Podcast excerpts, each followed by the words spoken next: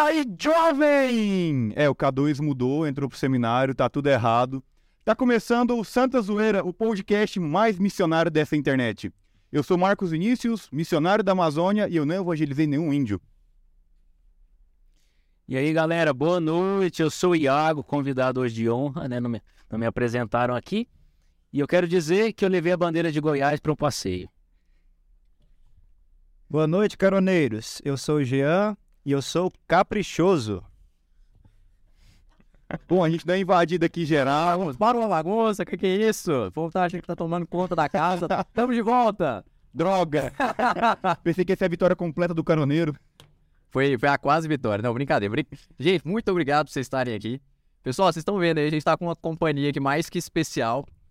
Temos três seminaristas da Diocese de Anápolis. Marcos, Iago e o Jean. O, o Iago eu conheci agora, agora o Marcos e o Jean eu conheci há muito tempo já.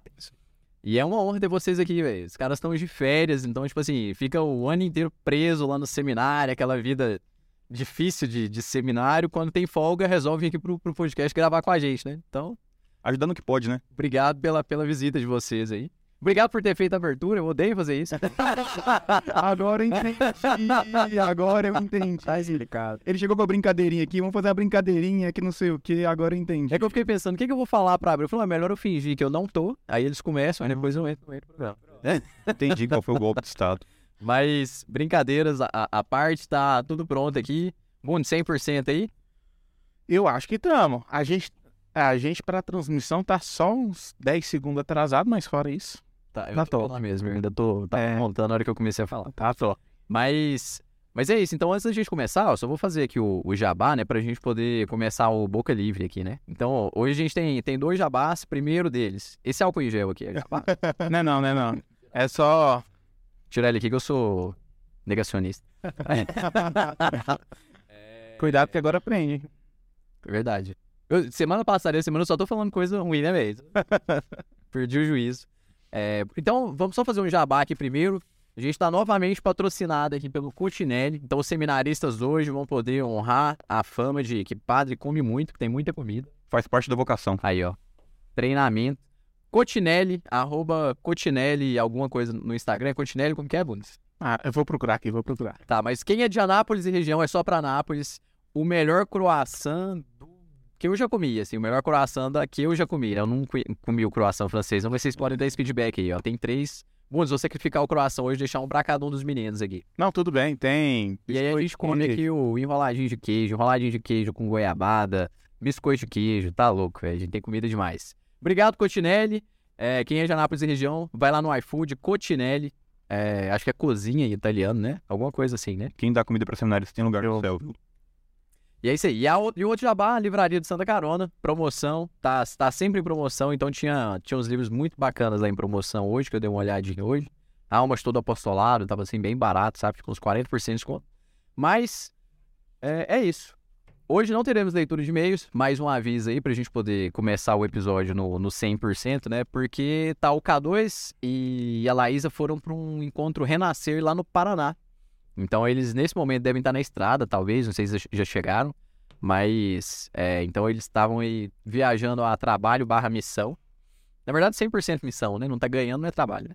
Então tava viajando em missão, levando o Renascer lá pro Paraná. O Renascer é um encontro daqui de Anápolis, Brasília, que é um encontro mais carismático, assim, mas sensacional, assim.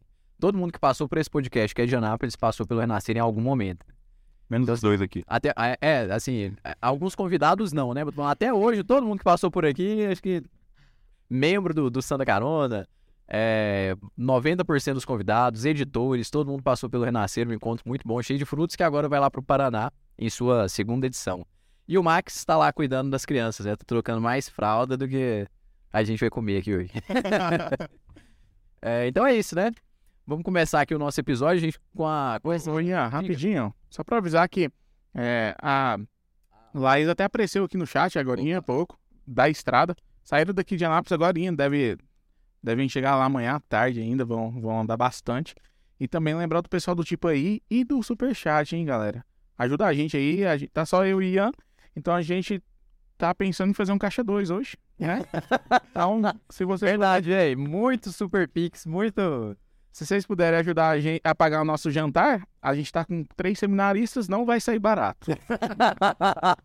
Isso aqui é só um tira-gosto. muito, muito tipo aí, muito Super Pix e muito Super Chat, né? Isso, isso, isso. Todas as opções estão aí na mesa, né? Mas é isso então, galera. Pode começar a fazer as honras aí, pode começar a comer quem quiser, mas os meninos estão aqui convidados pra gente falar um pouquinho sobre missão, né? A gente não tá no, no mês das missões e tudo, mas porque vocês acabaram de vir de uma missão aí na Amazônia. Amazônia, os meninos estão. Agora eu coloquei todo mundo de boca cheia pra responder. Ele manda a gente e a vai dar pergunta. Mas vocês estavam. é, foram lá pra Amazônia fazer uma missão, né? Eu vou explicar como é que foi. Tá fazendo parte do nosso processo formativo aqui agora, a- essa ideia de abrir o leque missionário. Os seminaristas também entenderem o que é a missão, como a missão funciona, necessidade de missão também que a gente tem na igreja. E no final do ano passado, Hum. outubro mais ou menos, o padre chamou a nossa turma, somos seis, que esse ano vamos para o quarto ano de teologia, e falou que havia possibilidade de irmos para a missão nesse ano. Ele não tinha falado ainda muito ao certo como seria, perguntou se alguém teria algum compromisso assim inadiável em janeiro. E o seis falou: Não, padre, a gente não tem. Ele falou: Mas está muito caro. Então a gente vai ter que fazer um sorteio. Aí fez um sorteio e nós três fomos sorteados. Então nós três e o nosso reitor, o padre Nevair, saímos dia 5 de janeiro, voltamos dia 17, dois dias atrás, para fazer essa experiência mi- missionária que esse ano aconteceu em Manaus. Geralmente a experiência que o seminário estava mais ligado era a experiência em Santarém, no Pará. Sim. Mas esse ano a gente fez a missão em Manaus. Foi a primeira experiência vocacional missionária a nível nacional. Então a gente meio que é pioneiro aí e tudo. Os meninos vai falar um pouquinho agora dessa loja. Essa experiência de Santarém é uma experiência diocesana. A própria diocese promove as vocações e missionários, sejam eles eh, seminaristas, né? Ou da juventude missionária, vão para lá ter essa experiência vocacional. Muitas dioceses enviam seus seminaristas. Aconteceu também conosco na nossa diocese aqui. Agora, essa experiência vocacional é interessante, porque é a primeira vez que eles querem promover as vocações missionárias. Então, é um tempo muito curto. Ficamos lá mais ou menos dois dias, não é, Marco? É menos de duas semanas, né? Menos de duas semanas. Mas esse pequeno tempo que ficamos lá, tivemos contato com a vocação de missionários, que talvez eh, na diocese, mesmo a gente fazendo missão aqui perto, não temos uma experiência assim tão grande, tão gratificante e intensa como essa experiência proporcionou para os seminaristas do Brasil. Eu acho que assim, ó, é um. Pra quem tá ouvindo aí, acho que vai ser bacana da gente ter essa experiência em, dois sentidos, né? Tipo assim, a primeira é a realidade de missão, né? Então, assim, como que é uma missão na prática, tudo. É esse contato com, com pessoas missionárias, porque às vezes, pô, é, é o que o, que o comentou. Aqui em Anápolis a gente não tem tantas pessoas missionárias, tipo, vêm pra cá pra fazer missão, né? Geralmente o pessoal daqui sai em missão, né? Então aqui a gente mais exporta, né? Então ter esse contato com o pessoal em loco lá, e o segundo é a realidade da Amazônia, né? Então, assim, Amazônia, sino do pouco tempo atrás e tal, todo mundo lembra por causa disso e tudo, né? Então a gente conheceu um pouquinho também como que funciona essa parte lá, né? Mas é, dentro do, do que, o, que o Iago comentou, agora eu vou, vou perguntar aí de vocês. Então, todo mundo aqui foi a primeira experiência de missão, assim, de missionário, de missionário, né? Tipo, fora do seminário, assim, uma missão, missão de missão, né? Não só uma missão de nome, né? Foi, foi de todo mundo? Alguém A minha foi, a minha primeira, foi minha primeira, minha primeira Já tinha feito? missionária. Já tinha feito, mas na diocese mesmo. Ah, sim, aqui perto. Participava muito na Na Nova Aliança. Aliança e ajudava lá nas missões. E onde você tinha feito a, a- Em- primeira?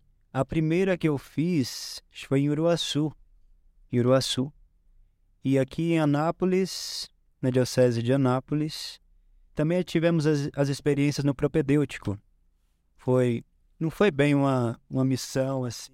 Foi no ano missionário 2016 que a gente visitou algumas paróquias e realmente a gente foi andando nos bairros ali, conversando com as Tivemos- pessoas. Mas é aquela missão porta a porta. Porta a porta. Isso, tinha um líder porta a porta, porta, mas mais paroquial, né? Paróquias consolidadas, era a realidade mais Pode-se dizer que foi uma experiência missionária. experiência missionária. Essa, essa daí, porta a porta, eu já fiz na Nova Aliança também uma vez, na época da, da JMJ, 2013. Então foi antes da JMJ, deve ter sido final de 2012 ali. Eu fiz também um, um porta a porta num bairro muito afastado, assim, mas Dez anos já, hein, cara?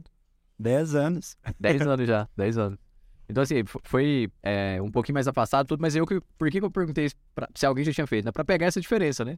Evangelizar aqui, o porta a porta aqui em Anápolis, tá uma cidade que assim, a fé ainda tá bem viva, né? Pra lá na Amazônia, Manaus, assim, como que, qual que é a diferença, assim? Como que o que, que vocês sentiram? Mas foi uma experiência interessante porque lá, como foram, foi pouco tempo e éramos 280, a gente vai explicar como é que foi o processo, assim, todo, mas Muita gente. a- a gente se dividiu muito. Então a gente não conseguiu fazer tanto um porta a porta. A gente fez mais visita para algumas famílias que precisavam receber visitas. Por exemplo, eu fiquei levando comunhão pro pessoal. Então foi realmente. As comunidades já estavam ali, já estavam um pouco mais instaladas, e a gente foi para essas comunidades para dar uma assistência a mais para eles. Mas isso já tá uma primeira, uma primeira diferença, assim, né? Aqui a gente faz uma, uma evangelização mais no sentido de que a pessoa já conhece a igreja, já conhece, tipo, a Cristo e tudo, mas às vezes tá afastada, né? Então a gente vai lá levar o querigma, né? O pessoal da Nova Aliança. Vamos falar do amor de Deus, a gente chega e fala com, com as pessoas. Exatamente. Lá no Amazonas já é o contrário, né? Então ainda não estão nesse estágio, né? Que é um estágio um pouquinho mais avançado, né? Porque o pessoal que já é católico já tá bem abastecido, né? Lá o pessoal que estava precisando da comunhão não estava bem abastecido. Então a missão é ajudar os católicos primeiro. A gente foi lá ajudar o pessoal no que eles tinham que fazer. É tipo assim, o básico. No básico. Não... A gente tá tão acostumado aqui com o padre celebrando a missa, com o ministro da Eucaristia, assim, a dar com rodo e A tudo. procura do sacramento. A procura dos sacramentos, e lá a gente teve que ir atrás disso. É um choque de realidade, né? Muito grande, nossa. É totalmente diferente. Era aí que eu queria chegar mesmo. é se chegar, tipo assim, a coisa que a gente só vê falando no sínodo, né? Tipo, ah, pô, não tem lá e tal, não sei o quê. E o povo comentando na internet, mas quando você chega deve ser muito assim. Deve ser um choque de realidade muito grande, né? Assim, deve ser muito triste. Porque são pessoas que é, poderiam estar amando mais a Deus, né? Acho muito triste por Deus, assim, né? Assim, quan- quantos. Tipo, a- messe é pequena, né? Quer quer dizer, a messe é grande, os operários são poucos, né? Os operários são poucos, a messe é grande, os operários são poucos. E aí Deus, é, é, é bem latente isso daí, hora que você chega numa realidade dessa, E né? a gente experimentou isso muito lá na prática. Os meninos vão comentar também que a gente tocou muito realmente essa necessidade do povo. Eles querem. Eles querem. Só que não tem. Muitas vezes é, realmente falta. Faltam pessoas dispostas a a estarem ali. Faltam principalmente sacerdotes, vocações. Então, foi uma coisa que eu cheguei aqui com o coração convertido à igreja da Amazônia. Realmente nessa necessidade de rezar por eles. Porque a gente não pode, eu brinquei, brincar com o reitor, eu não posso falar assim, padre, eu vou largar o quartão de teologia, vou embora daqui e vou cuidar da igreja da Amazônia. Eu não posso fazer isso. Sim. O que eu posso, o que a gente pode fazer aqui, o que o caroneiro tá aí em casa hoje pode fazer, a primeira coisa é rezar por lá. Rezar por esse povo que precisa. Então essa foi a primeira grande, o primeiro grande choque que a gente teve lá, né? O povo da Amazônia tem sede de Deus. A gente viu isso na prática, né? Na experiência missionária que tivemos. Mas eles têm falta e não encontram é, um suporte adequado para encontrar esse Deus. E o que também gera bastante dificuldade, a igreja ali tem sofrido muito com o protestantismo. É muito forte. As igrejas estão vazias, né? Falo da comunidade onde eu estava presente. As igrejas. A igreja Vazia. católica vazia. É porque o Pondé falou um tempo atrás, eu lembro isso muito, a gente ama o Pondé, então... É, eu amo o Pondé, né? É, o Pondé falou que, perguntando essa questão da crise do, do Islã, né? Falou assim, o cristianismo vai voltar a ser religião dominante? Ele falou, vai. Mas o protestantismo. Porque o protestantismo, ele não tem a burocracia da igreja católica. Por exemplo, se eu vou chegar para evangelizar uma comunidade, o que, que eu preciso? Levar um padre para ali, para celebrar os sacramentos para esse pessoal. Eu preciso ter uma estrutura para dar sacramentos para essas pessoas. Eu tenho um povo que quer, um povo que quer ouvir falar de Deus, mas eu não tenho aquele sacerdote para dar assistência para aquele povo. A realidade, que o pessoal comenta muito das comunidades lá que não tem, tem missa uma vez por ano, que o sacerdote não consegue visitar. A gente pegou lá os. A minha realidade missionária era um pouco mais tranquila. Eram oito. Depois a gente vai explicar o que é uma área missionária, mas eram oito capelas com um dois sacerdotes. Mas ele não consegue celebrar missa em todas no final de semana. Então, tem bairros de onde eu fiquei que tem finais de semana que não tem missa. E o pessoal pegou a realidade mais complicada ainda, o Jean e o Iago, que era um padre para oito comunidades. Caramba. Então, como é que esse padre vai conseguir celebrar, atender esse povo todo? Uma missa meio que quinzenal ali no domingo. Uma missa meio que quinzenal. Às vezes, se ele suar muito, ele consegue quatro no dia, né? Mas essa realidade nossa era tranquila. O pior era para os ribeirinhos, o interior, que são comunidades muito distantes, comunidades que você tem só tem acesso de barco ou a pé. Não. O padre só vai chegar lá é, após um ano, fazendo rodízio de todas as comunidades, que tem um- alguns lugares lá que tem 70 comunidades para um padre. Você imagina? E o que é mais chocante, o que o Marcos também disse aqui, Nesses ribeirinhos haviam comunidades protestantes instaladas, talvez por essa falta de burocracia. É muito O simples. padre também, a escassez de vocação sacerdotal, tem que passar por lá, talvez de ano em ano, não sei quanto tempo, fazendo todos os batizados, todos os casamentos, né, e ministrando talvez o sacramento ali da Eucaristia também. Porque para o protestante essa questão é muito simples. Ele chega ali naquela comunidade, leva Jesus Cristo, alguém da comunidade se sentiu tocado, faz a formação com eles ali, quando são protestantes mais sérios, né? Realmente tem um curso ali bíblico, alguma coisa para ter base para pregar, e aquele cara da comunidade volta para lá e se torna o pastor da comunidade. Acabou. É, tipo, é porque, tipo assim, pra quem tá ouvindo aí, né? Não sei se tem, tem mas, tipo assim, o cara chegou lá e fundou um grupo de jovens. Ah, eu, eu, eu, eu tenho uma, uma retórica boa aqui, uma oratória bacana, conheço um pouquinho da Bíblia, eu vou começar a fazer as reuniões do grupo de jovens aqui. Então, tipo assim, eu vou começar a fazer o culto, né? Eu pregar. Atrai o povo mesmo, atrai. Não, e, e, Assim, o povo é sedento de Deus e é carente de Deus. né? Então, assim, quem estiver falando de Deus vai atrair, né? Infelizmente, né? Ou, é, dos males, o menor, né? Melhor, melhor do que tá, sei lá, fazendo. É, é, exatamente. Mas, tipo assim, é triste, né? É triste saber que, que pô, o, o sacramento, assim, a vida, o valor que, que a gente dá, né? E na nossa realidade a gente fica, às vezes, é, acomodado, né? Pô, tem, tem sacramento o tempo inteiro, a gente não corre atrás, né? Não sei se o Iago já andou o mesmo testemunho, mas as missas que eu participava eram missas com pouca gente. Eram, eu acho que a missa que eu participei lá, que tinha mais gente, tinha 200 pessoas. Aqui, Catedral do Bom Jesus, 200 pessoas é missa de domingo, segunda-feira. Semana, meio-dia, Meio-dia, 200 pessoas, tá tranquilo lá. Missa de meio-dia durante a semana. Então, lá foi o máximo no domingo, assim, porque tava recebendo os missionários, que juntou todo E mundo porque num juntou as oito comunidades na área. em um lugar só. Isso. É, mas essas 200 pessoas fazem mais barulho, tipo assim, participam melhor da Santa Missa do que uma missa das oito, que é a missa da juventude aqui na Catedral. Então as respostas são mais fortes, a convicção do povo que está participando ali, a atenção deles não está sendo celebrado. Eu vi uma fé muito forte de quem estava ali. É meio que um catolicismo à prova, assim, né? Então o pessoal é, é tipo, é como se fosse tempo de guerra, né? Tipo, ah, tá, tá escasso. Então quem tá lá tá com raízes, né? Não tá, tipo assim, pra, pra fazer número, né? Também o que eu notei na comunidade que eu estive, falta muitas pessoas, sobretudo na Santa Missa, mas não falta líderes. Todas as pessoas que participam têm capacidade de liderança. Isso foi muito marcante. Aí o, o Iago tocou num ponto bacana. Eu tô me segurando aqui pra, pra falar, assim, de problemas e soluções pra gente não, não cortar muito o roteiro. Mas, enfim. O acho que- roteiro civil pra- serve para jogar fora. É, acho que, acho que foda-se. Tá, tá no Santa Zoeira. Marcão aí? Eu, a dele eu tô entendendo, por, por, por incrença que pariu. Mas não é feia, não. Só é muito melhor que a minha. Futebol a gente se acerta, gente. Pode Mas brincadeira. Mas é porque, assim, o que, que eu ia falar, né? É, as pessoas estão lá, tipo, tem líder, tem, tem, tem líderes, né, participando, né? A pessoa tem, tem capacidade, tem virtudes, tem dons e tudo que tá à disposição, né? Será que não, não, falta, assim, um pouquinho mais de uma organização pastoral para poder...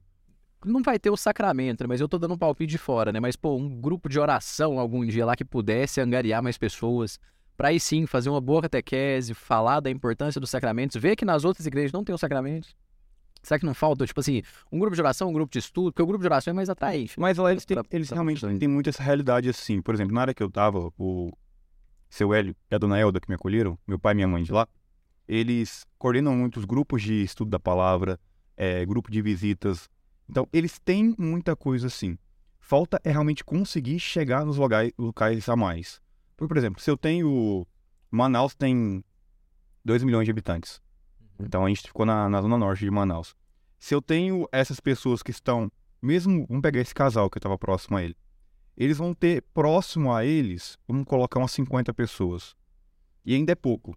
O Iago coloca lá na paróquia dele, vamos colocar que tem cinco grupos de liderança. Eles ainda não conseguem atingir tanto quanto se necessita. É, é tentando colocar assim mais geral, né? Uhum. Ainda ficam muitas áreas que a gente precisa tocar. Ainda muitas áreas que realmente ficam, precisam, não é nem sacramentos, mas catequese. é, lá para eles é muito forte a realidade da celebração da palavra. Então, mais lo- locais que eles consigam fazer essa celebração da palavra, porque o sacerdote pode celebrar a missa aqui, consagra 10 âmbulas cheias e distribui para os ministros para levar. Mas mesmo assim, mesmo com essa realidade, eles não conseguem tocar toda a realidade amazônica. Isso porque a gente estava no centro, no- a gente estava na cidade.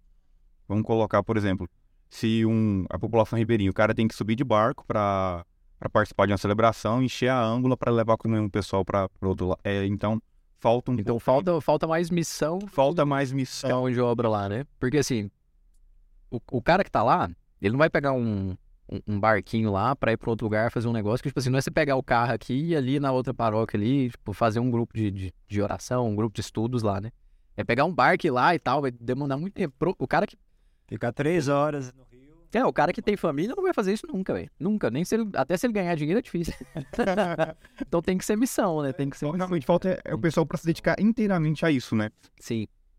Caramba, velho. Que, que, que choque, assim. É um choque muito grande que a gente viveu lá. Porque a, a, a igreja inteira, né? A gente sempre precisa de, de mais pessoas, né? Mas precisa de pessoas, é uma vocação específica, assim. Pessoa que tem que estar disposta a... A vocação missionária é uma vocação específica. É, é uma vocação específica. Tem que largar a sua realidade, você ir pra outro lugar, numa outra cultura, uma coisa completamente diferente pra começar algo, né? Então, é- é muito duro, né? A gente tem que rezar muito pelas missões. né? Muito pra Deus suscitar muitas vocações pra isso também, né? O que eu falo, o que a gente pode fazer aqui agora é isso. Sim. É Rezar, mortificar, né? Oferecer... oferecer pequenos sacrifícios no nosso dia a dia, pedindo pra aquela realidade. Caramba. Só pra falar que tem um pessoal lá de Manaus que tá acompanhando. a Olha gente aqui. Galera, a gente divulgou aqui, eu, eu, e o Iago, a gente divulgou bastante. Um E, abraço pra vocês. Lá é sete horas ainda. É um ano atrás. Uma hora menos. e eles estão dizendo, a, a Núbia disse aqui, acho que foi a Núbia mesmo, deixa eu ver, isso, que aqui existe distância de 15 dias de barco. 15 dias. Caramba. Caramba, velho. 15 dias. Meu Deus, velho. É, é tipo assim, é um mês, né? Ida e volta, né? é um mês de Ainda viagem. pro padre ir lá, ficar um mês só dentro do barco, assim. Nossa, velho. Não, eu, eu brinquei aqui já. Eu falei, não, eu sou completamente leigo de Amazônia, né? Mas tô, tô, tô até surpresa. assim, eu sou muito leigo mesmo. eu sou muito leigo mesmo. Eu achava que eu era leigo, mas eu sou muito mais do que eu tinha pensado. Vamos entrar agora na questão da, da experiência vocacional. Vai lá, pode, pode Deixa seguir, o pessoal pode seguir. explicar como é que foi, vocês dois explicam mais ou menos como é que foi a lógica da, o que foi a experiência missionária, né? Então, a princípio começamos ali a nossa experiência missionária nos reunindo no Seminário São José, que é o seminário ali de Manaus. E nos encontramos ali cerca de 280 missionários, se eu não estiver enganado. E um- prim- primeiramente para um momento de palestras e de formação. Esses momentos de palestra apresentaram um pouco para nós da cultura da, do povo ali presente, né? E também sobre o que é a missão, né? Os documentos da igreja sobre a missão, né? A palestra de alguns dos bispos da igreja também que estavam ali e fizeram missão conosco também, né? Colocaram os pés a caminho junto conosco ali, Olha só. essas missões. Agora a gente teve, durante a missão toda, três bispos ficaram lá, mas eu acho que uns cinco ou seis bispos, cont- contando com o cardeal, né? Dom Leonardo, passaram também por esse momento lá. E padres também, né? Padres, eu acho que eram 17 padres, é, alguns religiosos, que eu não lembro o número alguns religiosos, homens e mulheres, acho que eram uns 17 também. 17 padres, 17 religiosos e religiosos, alguns jovens da juventude missionária, e o resto era seminarista, a grande maioria era seminarista. Incluindo também o padre aqui da nossa diocese, o padre Anevair, que estava lá conosco, reitor do nosso seminário, também missionário junto conosco ali, né? Representando e deu um belíssimo testemunho que depois uma das irmãs ali contou para nós que estava na missão junto com ele.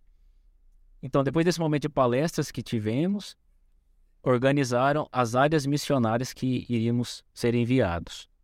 Né? Distribuíram de acordo com, com a capacidade, o planejamento deles, que essas áreas missionárias conseguiriam acolher os missionários. A área missionária que eu fui enviado, zona periférica de Manaus, acolheu apenas 10. Era a primeira experiência que eles tiveram com missionários lá. Ficaram com medo de acolher muitos, mas desejavam acolher mais missionários. Acolheram apenas 10. E as outras áreas missionárias, cada uma acolheu uma quantidade. Nós três aqui fomos enviados para áreas missionárias vizinhas, que antes era uma área missionária única, né, com muitas comunidades. Depois eles desmembraram essas comunidades. Era uma área só com 24 comunidades, depois eles dividiram em três e ficou oito para cada um. Aí a, a realidade que a gente pegou, então, a gente não foi pra, pra área. É, tipo assim, a gente pensou em missão no Amazonas, eu levei um monte de remédio, lebutina pra andar no meio do mato. Repelente, repelente, os carapanães, capa de... A minha mulher tava cheia, tava cheia. A sua e a minha. É igual o pessoal vem aqui pra Goiás, gente traz, parece que vai ver vaca na. Tem, tem histórias que eu Eu queria nunca vi uma vaca. que, que eu fiquei. Que eu Duvido que nunca viu na churrasqueira. deixei passar despercebido essas duas histórias, a gente começou os comentários assim. A primeira história foi a primeira, que o Jean foi a primeira frustração dele. A minha primeira frustração. Mas Antes de embarcar o primeiro desafio da missão. O Jean, muito missionário, preparou uma mala um pouquinho fora dos padrões, naquela bagagem de mão. Ele olhou e falou assim: Acho que minha mala tá grande. Mas ele tinha viajado com aquela mala. A gente fez uma via a visitar um amigo nosso em Curitiba, tinha levado essa mala, só que não tava tão lotada quanto dessa vez. Chegamos em Goiânia para embarcar às quatro da manhã. Aí o pessoal chama lá assim: quem quiser fazer o despacho gratuito da sua bagagem, é, a gente tá colhendo, não sei o quê. Aí o Jean, vou despachar aqui. Isso faltava meia hora pro voo. Faltava meia hora pro voo. O cara olhou pra marada dele e falou: Não dá não. Aí foi pra ele falou: Não dá não, você tem que subir lá e despachar lá por cima. Aí sobe o Jean, chega lá, a mulher olhou: Que voo que é? Aí, o das quatro da manhã, ela: Acabou o desembarque. Já fechou. Fechou pra despachar a bagagem. Aí ele: E agora? Você perdeu seu voo. Aí, quê? É, você perdeu seu voo. O que, que eu faço? Não, você fica aqui que a gente vai te relocar pra um outro voo e olha pra mim. E você vai falar que você vai perder também. Porque eu tava com ele pra ajudá-lo, né? Aí o Jean ficou pra trás. A gente embarcou. A sorte é ele conseguiu resolver rápido, deixou a gente mais tranquilo. O Jean perdeu o voo dele por causa de uma mala. Foi parar no Rio de Janeiro. Desceu pra São Paulo depois foi pra Manaus. Cara, se eu paro no Rio, eu não saio de lá, não. Eu fiquei. ah, já tô aqui. Eu fiquei muito. E agora a grande questão, né, Marcão? Ele foi os passageiros que sentaram da direita ou da esquerda? Lá no Rio de Janeiro. que ele postou no Santos Dumont aquele meme. Os passageiros da direita podem ver, ter uma bela visão do Cristo Redentor. Os da, esquer- da esquerda poderão ver os da direita vendo o Cristo Redentor. Não é bem assim, né? então essa foi a primeira história que a gente já chegou. Na volta a gente conseguiu resolver, despachou a mala dele do jeito certo e não, não deu problema. Mas ainda assim, a criança levou tanta coisa na mala, mas tanta coisa. E no final ele teve que pedir, a mala dele é maior que todo mundo, ele teve que pedir espaço na mala dos outros.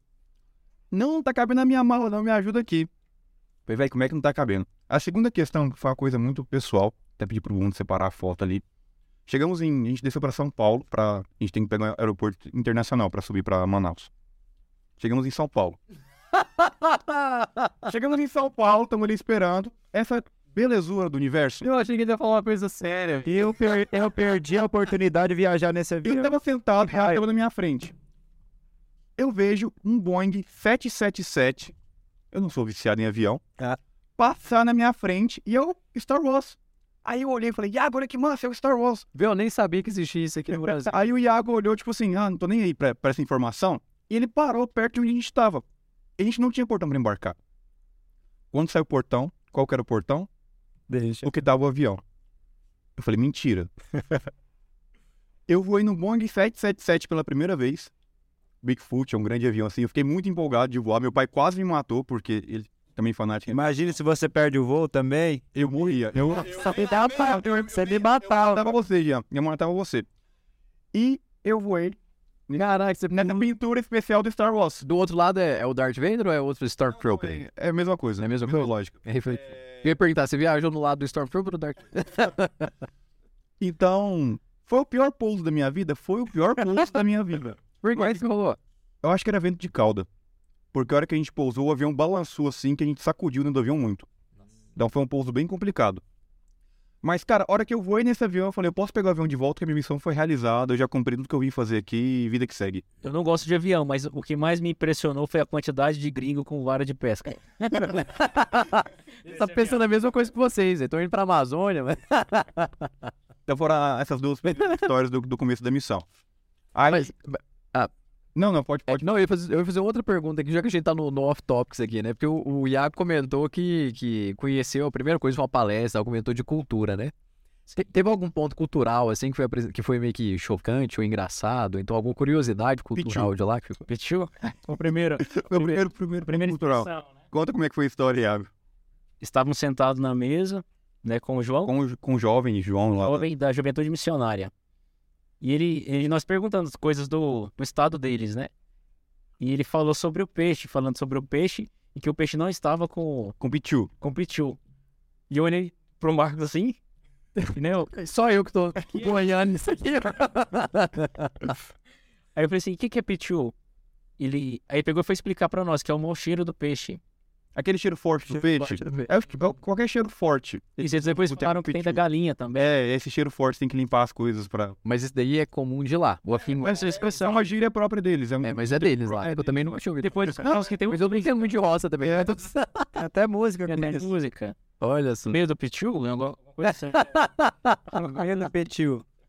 Olha só, eles não aprendendo. Foi a coisa que a gente aprendeu lá. Foi a primeira palavra que aprendemos lá. Acho que o primeiro. Realmente, assim, a, a comida não é muito diferente. A gente não Sim. tem muito peixe, mas o tempero é muito próximo. Ai, não, imagina, deve ser. Os peixes são uma delícia. O peixe, nossa, cara. Peixe é a carne deles. Eu, eu, eu não sou muito fã de peixe, não. Mas lá, é, é especial os peixes mesmo. A gente comeu, a gente comeu bastante Não, mas peixe. realmente deve Imagina-se, né? Compreende que seja o prato principal deles, assim, né? E deve E o grande choque cultural foi o calor. É, cara. E ele falou que tava no inverno lá, velho. Mas Chovendo chovendo, né? todo Todo dia. Chovendo todo E a laje? E outra coisa também, a chuva, a chuva pra gente aqui em Goiás, ela dá. Ela ela fala, ô, não, não, ela avisa, ela fala, dá uma voltinha e fala, talvez eu vou chover, tô chegando. Olha, pra tirar as roupas do arame. Lá não, tá um sol quente, 40 graus, aí nada, pá, chove. Do nada, velho.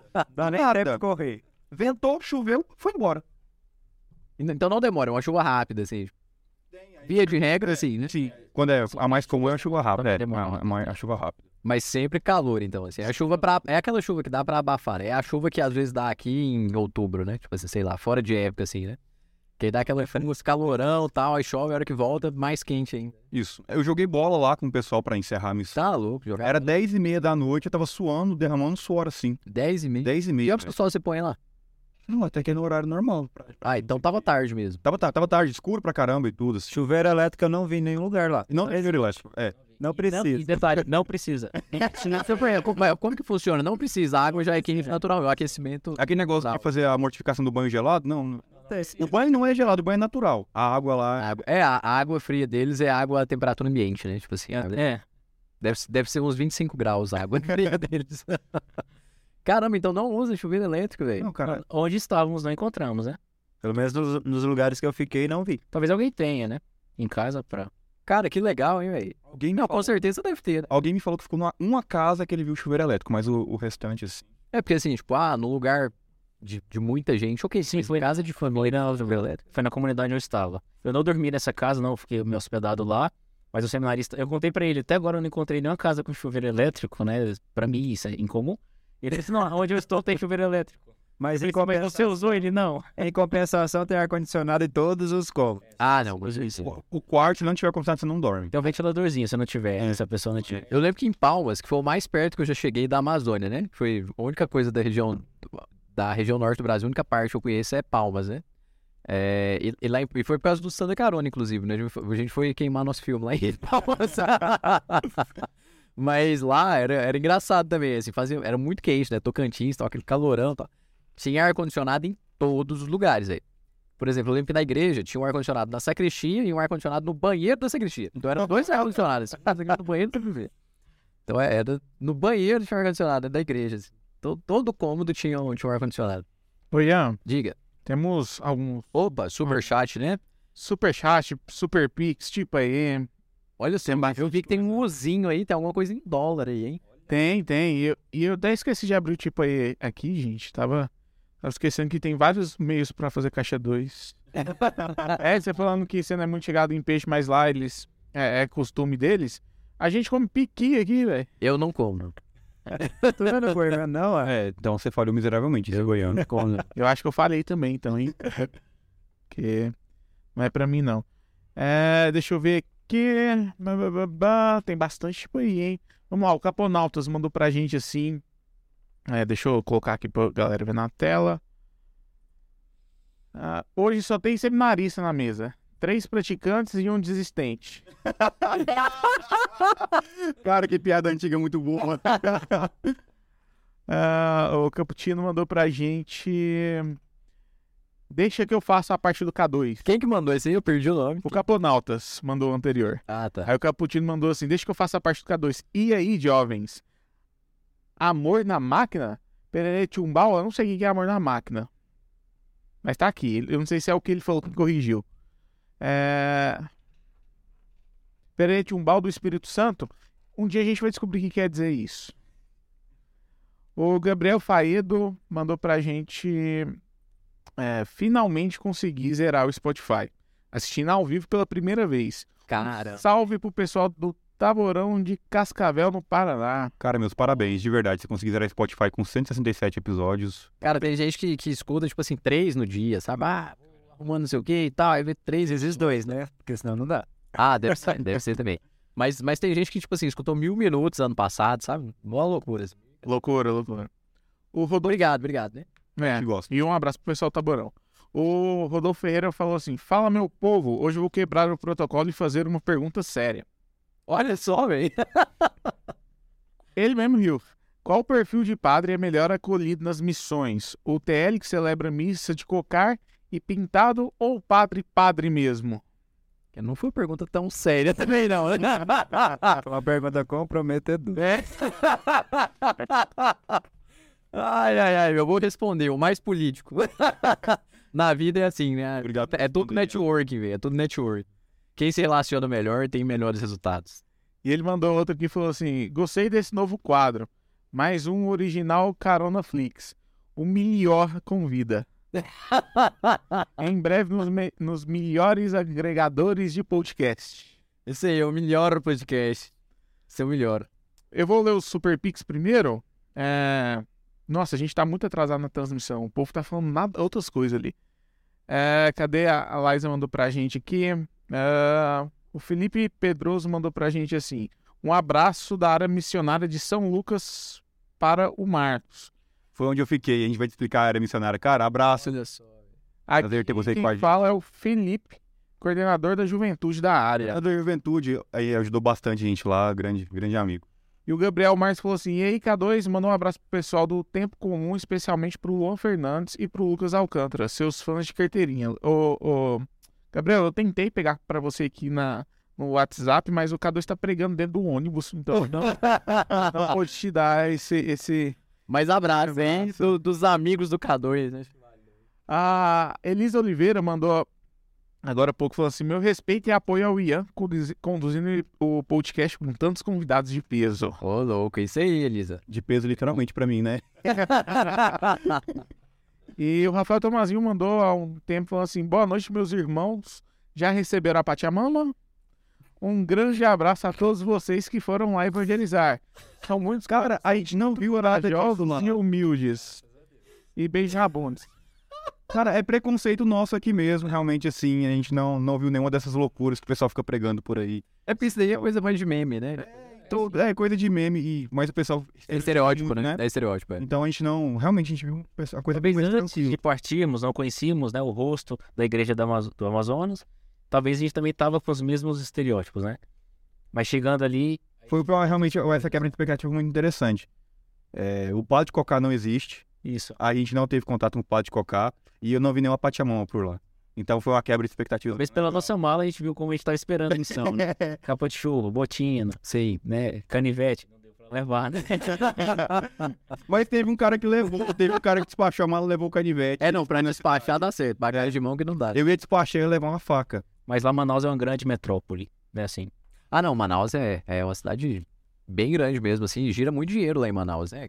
Aqui é bem diferente, né? Ela é rodeada por floresta, né? Eles me contaram lá. Pra chegar em Manaus, ou você chega de barco, ou você chega pela única estrada que tem, parece por cima, ou de avião, Avião, né? Que é uma estrada ruim. que é uma estrada ruim.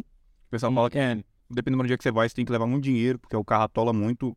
E é 200 conto cada tirada de atolado de um, um trator cobra. Cara, então tem essas dificuldades, mas é uma grande metrópole. É, não, eu conheço algumas pessoas que já passaram por lá e, assim, todo mundo fala que lá é muito bom pra fazer negócio, assim, gira muito dinheiro lá em, em Manaus, né? Dizem que lá é bem bacana, assim, Zona Franca e tudo. É, enfim, então, assim, é, não, não, não, não queria pular muito aqui do, do roteiro, Marco, mas eu tô querendo fazer uma, uma pergunta aqui, né? É, o padre Nevair gritou, vem! Cara, provavelmente em algum lugar. Mas a gente não Você não tava ali lá em algum lugar da Amazônia.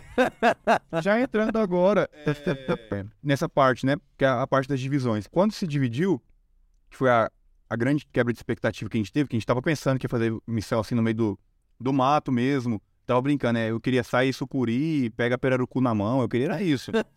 Evangelizar o cacique. Falar, pô, eu converti o cacique. lá." Foi, foi. Eu batizei o cacique, queria chegar com essa história.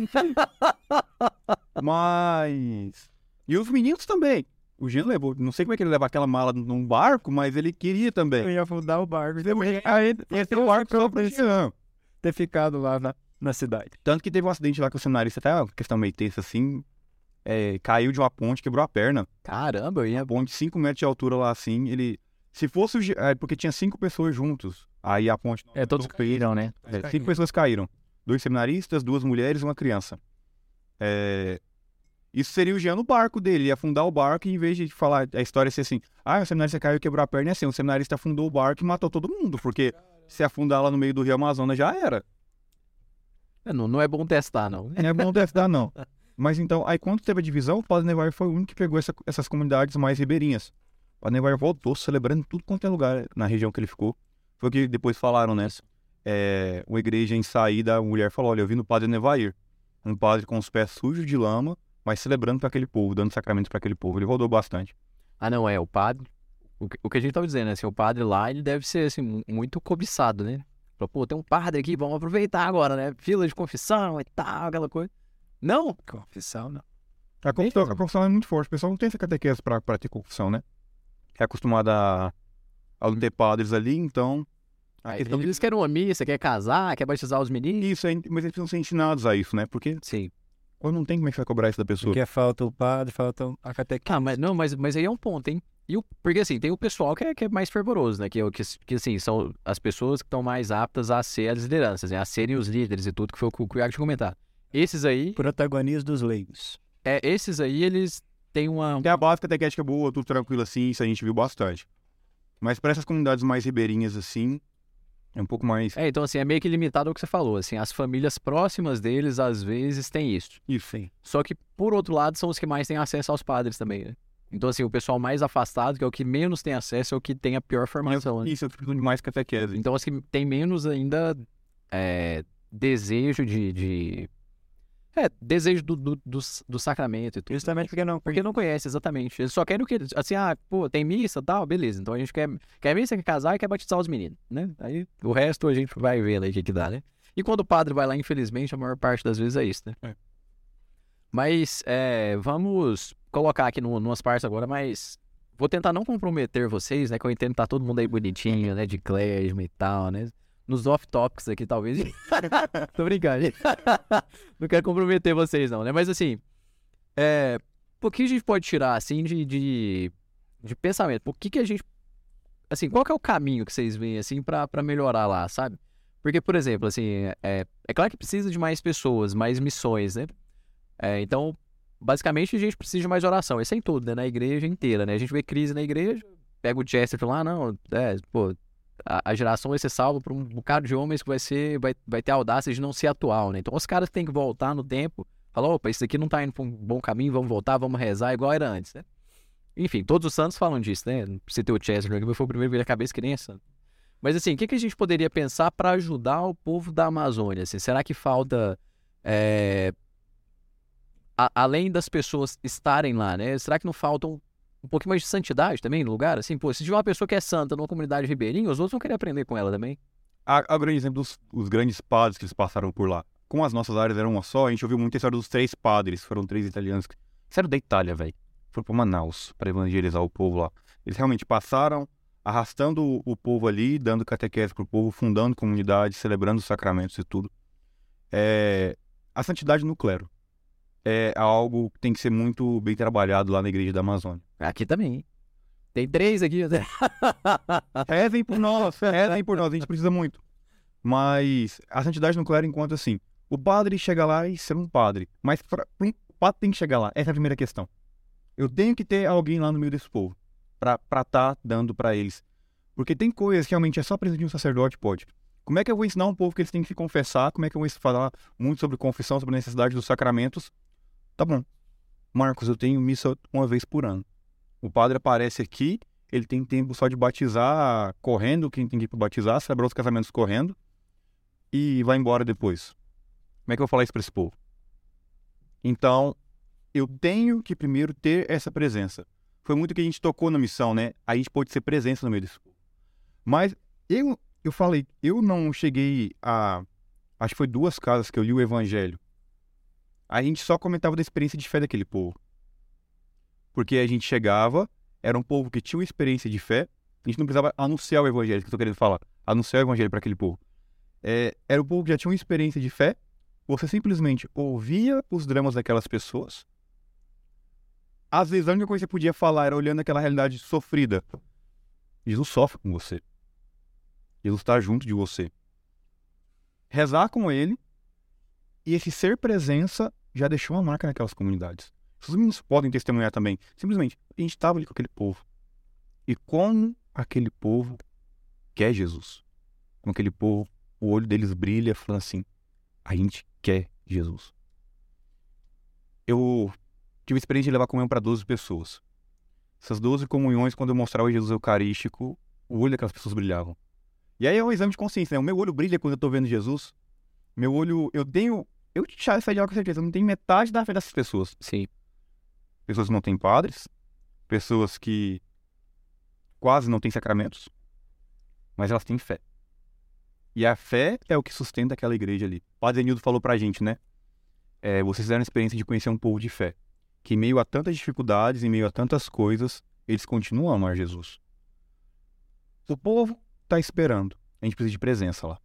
Presença. E aí entra, né? Quando a gente tem um padre santo aí, eles arrastam o mundo, né? Um padre que, que dá o testemunho. Eles arrastam e convertem muita gente, mas principalmente dão, dão uma base para essas pessoas, né? Essa foi a experiência que eu fiz, ó. É porque assim, o, o que, eu, que eu pensei é mais ou menos. É, é bem nesse sentido também. É porque assim, a gente. é, não vou cobrar assim também, né? Mas é porque, pô, pra. Sei lá. Um pai de família lá deve trabalhar pra caramba lá, né? O cara deve ralar muito, né? Família humilde e tal, pra ele manter a família e tal. Pô, o sacerdote também tem que ralar na, na mesma intensidade, né? Então, assim, não, não tô cobrando os caras também, porque eu não conheço a realidade de vocês, eu conheço a minha realidade, né? Então, assim, a, a de vocês não, a dos padres, né? Vocês daqui a pouco, né? A próxima Amém. realidade de vocês aí. Mas é a realidade dos padres. Mas, pô, eu, eu falei, não, quatro missas no domingo e tal, o cara já ia ficar morto. Mas, pô, às vezes dá pra celebrar mais, velho. Eu conheço padre aqui que celebra mais de quatro missas. Dá não, velho. Dá não. Dá não. Quatro missas no domingo, o cara tem que ser bruto. Cinco é impossível. Eu, é, eu conheço gente que já celebrou cinco missas. Cinco missas, o cara chega no final do dia. Se um sacerdote passar um ano celebrando cinco missas no domingo, Mesmo, velho. é, cara, eu te falo assim por experiência de, de viver. Porque a, a grande questão da celebração da Santa Missa, o Dom João fala muito isso. Dom João, três missas aqui na Diocese é liberado, que o direito canônico normalmente duas. A regra é duas. Mas é exceção da regra, então você tem que pedir. Dom João, posso celebrar três? Liberado. Dom João pode celebrar uma quarta. Dom João fala que a sua piedade na primeira seja a mesma piedade da última. Se sim, você pode. Caraca, velho. Cansaço espiritual não tá escrito, não. Com certeza, com certeza. É, é, é, é o cansa- cansaço mental e espiritual também, né? Assim, é, é, um, é, um, é uma atividade que exige muito da inteligência, da razão e tal, mas sentimento também, né? Mas eu falo no, seguinte sentido, né? Porque é uma realidade que é muito de, de sacrifício da- das pessoas que estão por ali, né? Então, assim, as pessoas estão se sacrificando para estar participando do negócio. Pô, exige um pouquinho mais, às vezes pro cara ele fazer uma longa caminhada e tudo para chegar no lugar que vai ter a missa. De quem vai, vai dispor isso daí também, acho que Não, sim, realmente. O sacerdote que tá ali, ele tem que estar disposto a sacrificar mesmo. A, a dar a vida por aquele povo. Se... E também porque não é só missa, né? Assim, o que, que é a questão da missa? Tem que ser uma missa bem celebrada, tem que ter um sermão bem preparado. Então não pode ser aquela coisa de você chegar lá, ler o evangelho e, pô, comenta mais do mesmo ali, né? Tem que ser pensado um pouquinho, né?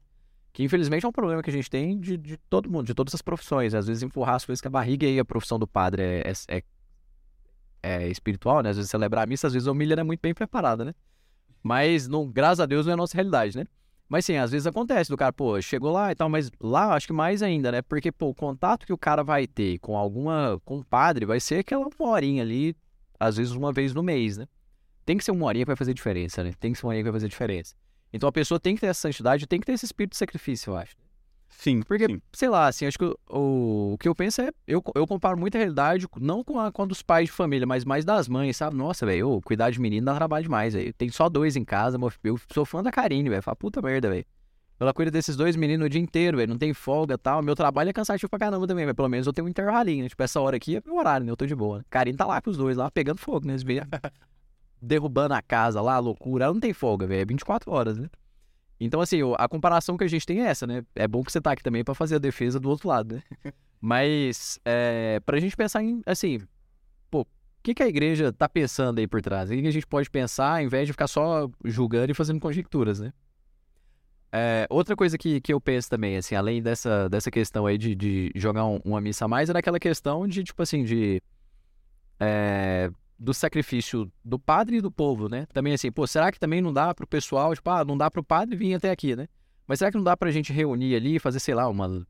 um- Uma pessoa só que vai ter uma boa formação lá, que vai começar a fazer, sei lá, uma Lexio Divina, alguma coisa do tipo. Isso aí não. Isso acontece muito lá. Isso acontece muito, realmente, de ter uma pessoa formada que vai procurar dar instrução ali pro, pros outros. O seu Hélio, que estava lá com ele, ele fundou vários grupos de, de leitura da, da palavra. E isso, a- essa pessoa bem formada é o ministro, né? O curso de ministros dele é um curso bem maior que o nosso, bem mais, Uhum. mais extenso. Realmente, tem que ter a base teológica para poder estar à frente da, da comunidade, né?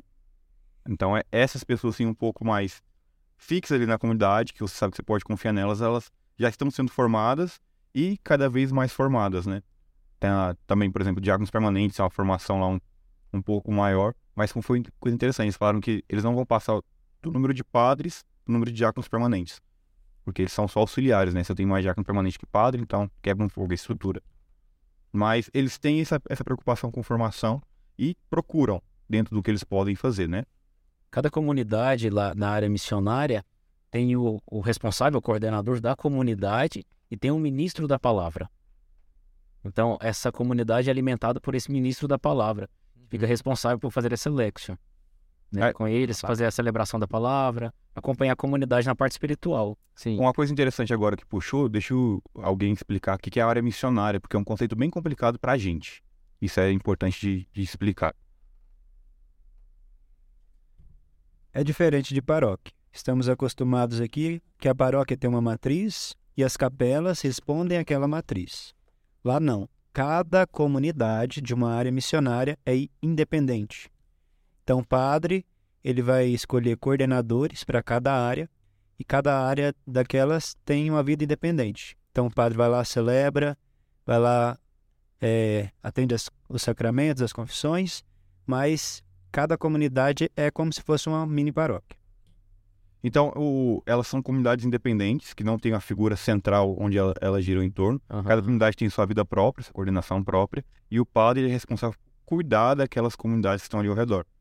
É uma figura jurídica diferente, porque quase ninguém está acostumado com isso, realmente. Até o pessoal lá falou que os padres de outro lugar não são acostumados. Então, Essa eu, exclusividade. Eu, eu, eu, conheci Porangatu também, alguns têm. eu vou fazer uma pergunta aqui. temos a região pastoral. É o que mais se aproxima, região pastoral Bom Pastor. Seria o que mais se aproxima com da essa comunidade lá dessa área. Mas mesmo na região também pastoral tem, a, é tem, mesmo na região pastoral tem a figura, um lugar sede. né? É porque lá continua a parte eclesial. Então tem a diocese, tem as paróquias, e dentro das paróquias que ficam. Não, esse que é o negócio. Tem a diocese e as comunidades mais antigas são paróquias. Os lugares mais antigos são paróquias. Onde está surgindo coisas novas agora, não surgem paróquias novas. Ah, entendi. Então, não, não é paróquia, é área missionária. É a figura jurídica de Então, paróquia o que tinha ficou, agora é tudo Isso. área É missionária. segundo documento da CNBB, não me lembro o documento do. Não é área missionária, mas o que está abrindo novo agora é área missionária, né? As paróquias que. É, você falou, eu entendi outra coisa. Entendi que estava transformando, não. É a figura da comunidade de comunidades. Sim. Então, por exemplo, a área missionária que eu estava, a área missionária São Lucas. Eu não tenho nenhuma igreja São Lucas. Eu não tenho nenhum local mais centralizado assim. Ce- Solenidade, essas coisas, eles giram nas comunidades. Semana Santa tem celebração em quase todas, o que pode. Uma ou outra depois é sorteada para as principais, né? Mas, por exemplo, a festa de São Lucas é feita nas oito comunidades. Então, eles tiram as principais celebrações nas comunidades, que é diferente da gente. Tem a Semana Santa. Onde é que eu vou celebrar? O padre vai celebrar na matriz. Atriz. Lá não, eles giram nas comunidades, para estar realmente ali um pouco mais próximo do povo. Isso é uma coisa muito complexa que tem que viver na prática para entender. É, também é meio por causa da necessidade, porque você percebe que não tem quórum suficiente pra pra ter em cada parte, né? Então, assim, vê- faz um, um rodízio, pô, você pegou essa, a outra você espera, depois volta de novo. né? Isso. É, é um, é um triste fenômeno, então, né? Assim, é porque a situa... não é o ideal, né? Lá deu certo, lá tá dando certo, eles estão conseguindo conservar dessa forma, tá sendo muito bom pra eles. Mas tá, na, na prática, tá? A prática tá, tá funcionando tudo lá pra eles. Até o É, eu, não fiquei do- com ideia muito positiva, não. sabe? É porque pra gente, a gente tá um pouco travado com a nossa figura É, de paróquia. Com certeza, a Porque minha cabeça é o que a gente vive. A gente tem a cabeça Sim. de paróquia. Mas então você tem que viver aquilo lá na prática pra entender qual é a ideia. que lá funciona bem, né? Assim, eu percebi também alguns problemas, talvez administrativos, da parte do padre, mas eu não tive a oportunidade de conversar com ele para perguntar, para conhecer melhor. Sim. né? Infelizmente isso faltou na, na região onde eu estava, né? Para perguntar como que ele administra, como que é as missas, se tem alguma dessas comunidades que funcionam como uma matriz, que seria no caso da nossa região pastoral Bom Pastor, né? Que tem uma, uma igreja que eles fazem como se fosse a matriz, né? Que reúne todo o povo ali da paróquia. E achei interessante, tem a comunidade São Sebastião, eles estão preparando já para o seu festejo né, de São Sebastião. De manhã, né? Isso. E vão fazer um trido, vão fazer bingo, como aqui também. Só que a festa vai ser em outra comunidade, Santa Luzia, Ah, entendi. por causa do espaço. Isso é uma coisa bem interessante. Por exemplo, lá onde eu tava, tem uma igreja que é maior. Então, se precisa celebração com muita gente, é pra essa igreja. Mas tem outra igreja que tem um anfiteatro aberto, assim, que a gente pode usar lá. Mas tem outra igreja que tem uma churrasqueira de churrasco gaúcho a céu aberto. Mas então tem alguns polos. assim. Aí vê o que, que vai fazer, pra onde que a gente vai? Justamente, pra onde que a gente vai? Qual que é o evento a gente acha? se eles se percebem nessa unidade, né, e comunidades distintas, mas com unidade funciona. Mas se não tiver unidade, não funciona. Alguns desses líderes sempre mencionou, né? é, somos comunidades diferentes, mas somos todos iguais. Desde a maior, que lá no caso era São Francisco, desde a mais pequenininha, que no caso era São Sebastião, Santo Antônio, ali as comunidades um pouco menores, assim, em estrutura. É, mas somos todos iguais. né? E se perceber com essa igualdade e trabalhar junto, eu acho que essas áreas missionárias funcionam. Sim. E foram nessas áreas que a gente ficou fazendo missão. Eu fiquei na área São Lucas, Eu fiquei na área São Pedro Apóstolo, E eu fiquei na área São Francisco das Chagas. Olha só. Então a gente teve essa primeira parte de formação, que foi é, esse primeiro dia, e depois no sábado a gente foi mandado para as comunidades. A gente foi mandado e ficou de sábado até o domingo da outra semana nas comunidades sendo missão. Teve missionários também que foram para paróquias, né? Para comunidades paroquiais, né? Além dessas áreas missionárias. Sim, que aí é uma situação que hoje parece que é a menor realidade deles, né? É a realidade mais central. O que cria em volta. Que outro fenômeno interessante que o seu Hélio me falou é que lá surge muito rápido as comunidades. Então começa a surgir um bairro novo, o bairro surge muito rápido, não é igual o nosso crescimento de cidade aqui em Anápolis, que é algo mais lento, mais gradativo, não. Lá surge muito rápido, então a igreja tem que acompanhar. Aí o padre Denildo falou, né? Então surgem oito comunidades de uma vez. Do nada, você tá assim, num ano surgiu oito comunidades novas num lugar. Então, opa, peraí, isso é uma realidade diferente, a gente precisa lá cuidar disso agora. Aí, em vez de centralizar, se cria uma área missionária. E às vezes essas comunidades, foi a experiência que eu tive, são bem reduzidas. Uma das comunidades que eu estava é apenas uma família Não. Que frequenta ali, tem o espaço, né, a, a capela, tem um espaço para eventos, mas é apenas uma família. Claro, está convidado para todo o bairro que estiver ali, mas que tem frequentado uma família. É uma realidade triste mesmo, né? E assim, como que é a. a... Sem tentar comprometer, né? Mas como, como que é a formação lá? Se o pessoal é bem formado, a- a- que, que é uma curiosidade que todo mundo tem, né? As missas são bem celebradas. As lideranças da minha, pa- da minha paróquia, meu padre, meu, o par, da, da onde eu estava, o padre Paulo César, um grande sacerdote, ele é, é fideidono. É fideidono. Ele é um sacerdote de outra diocese que foi doado para aquela diocese para fazer missão lá. Então ele já é um sacerdote missionário. Então lá onde eu estava, realmente, a, a participação, como eu falei, né, era uma participação bem forte nas missas. é, e o padre celebrava muito bem. Você viu uma- o padre ali, a homilia dele era sensacional. Realmente era um padre de espiritualidade muito grande. E eu vi lideranças ali muito boas, capazes de conduzir muito bem essa questão. Eu te falei dos grupos bíblicos e tudo, então essa foi a minha experiência. A minha experiência, Padre Tiago, é também um excelente sacerdote, nove anos de sacerdócio, né, quatro anos na área missionária, ali atuando, e também as homilias que ele fez ali durante esses dias, bem preparadas. É, realmente com espiritualidade e devoção.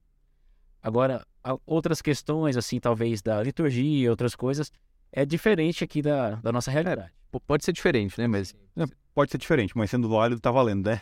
É a lógica, sendo válido tá valendo. Talvez nesses casos falta é, uma coisa ou outra, né, poderia destacar, mas Mas no mais, assim, ok, né? pelo mais, Ok, ok, muito ok. O Júlio já vi comentar, é porque não foi muito boa, não. mas- Se não for, não comenta. A minha experiência foi uma realidade muito parecida com a dos meninos, porque ficamos numa área que anteriormente era uma só, né? Era o padre Afonso, um padre africano de Moçambique. Então ele já era missionário, né? Caramba, duas vezes missionário. Duas vezes missionário. E cinco anos já que ele já estava lá, na área missionária São Francisco das Chagas. E também tinha a presença da irmã Pasquita, também africana e da Tanzânia. E ela auxiliava muito a comunidade. É- Ela é um suporte muito grande na comunidade. Muito bem formada na teologia.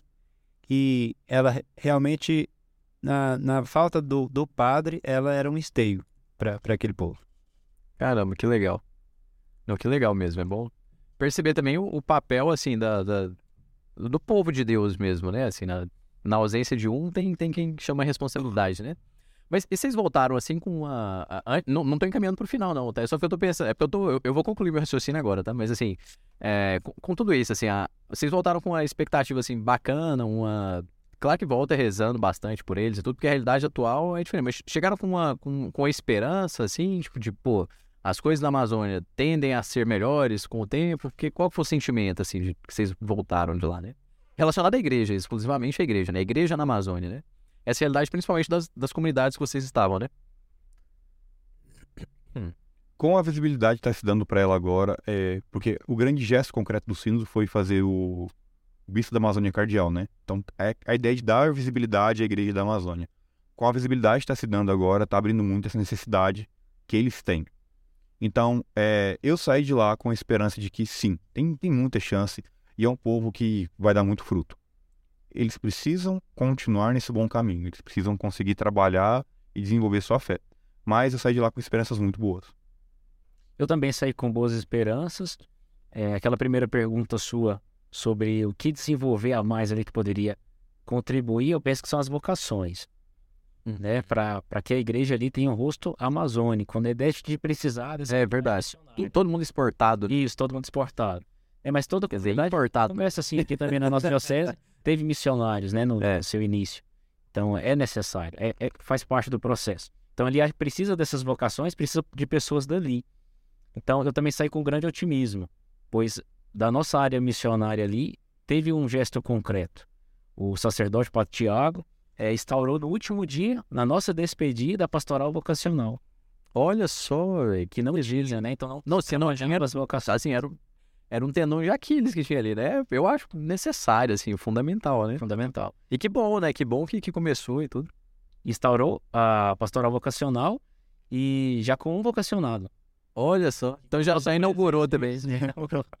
com a nossa presença, ele manifestou o desejo de ir para o seminário, conhecer mais. E lá tem seminário. Tem sem- Tem seminário, sim. É o seminário aqui diocesano, que é onde ele todo, todas as É, dioceses. porque tava em Manaus também, né?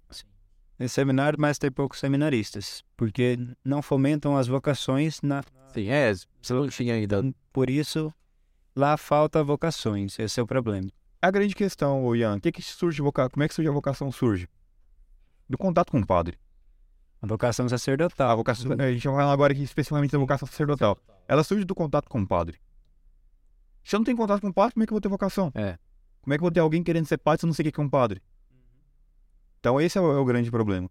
E assim, o, por que, que, eu, que eu coloquei essa pergunta? Porque pô, na, na minha cabeça, assim, isso é bem claro, né? Na minha, na minha pouca, pouquíssima experiência reduzidíssima pessoal aqui de igreja, né? Quanto mais é, a gente percebe o movimento do, do de- não só do sacerdote, mas de pessoas santas em um lugar da igreja, mais a gente percebe conversões. Então, assim, um exemplo prático, pensando aí na questão dos padres, que aí é uma realidade muito limitada lá, né?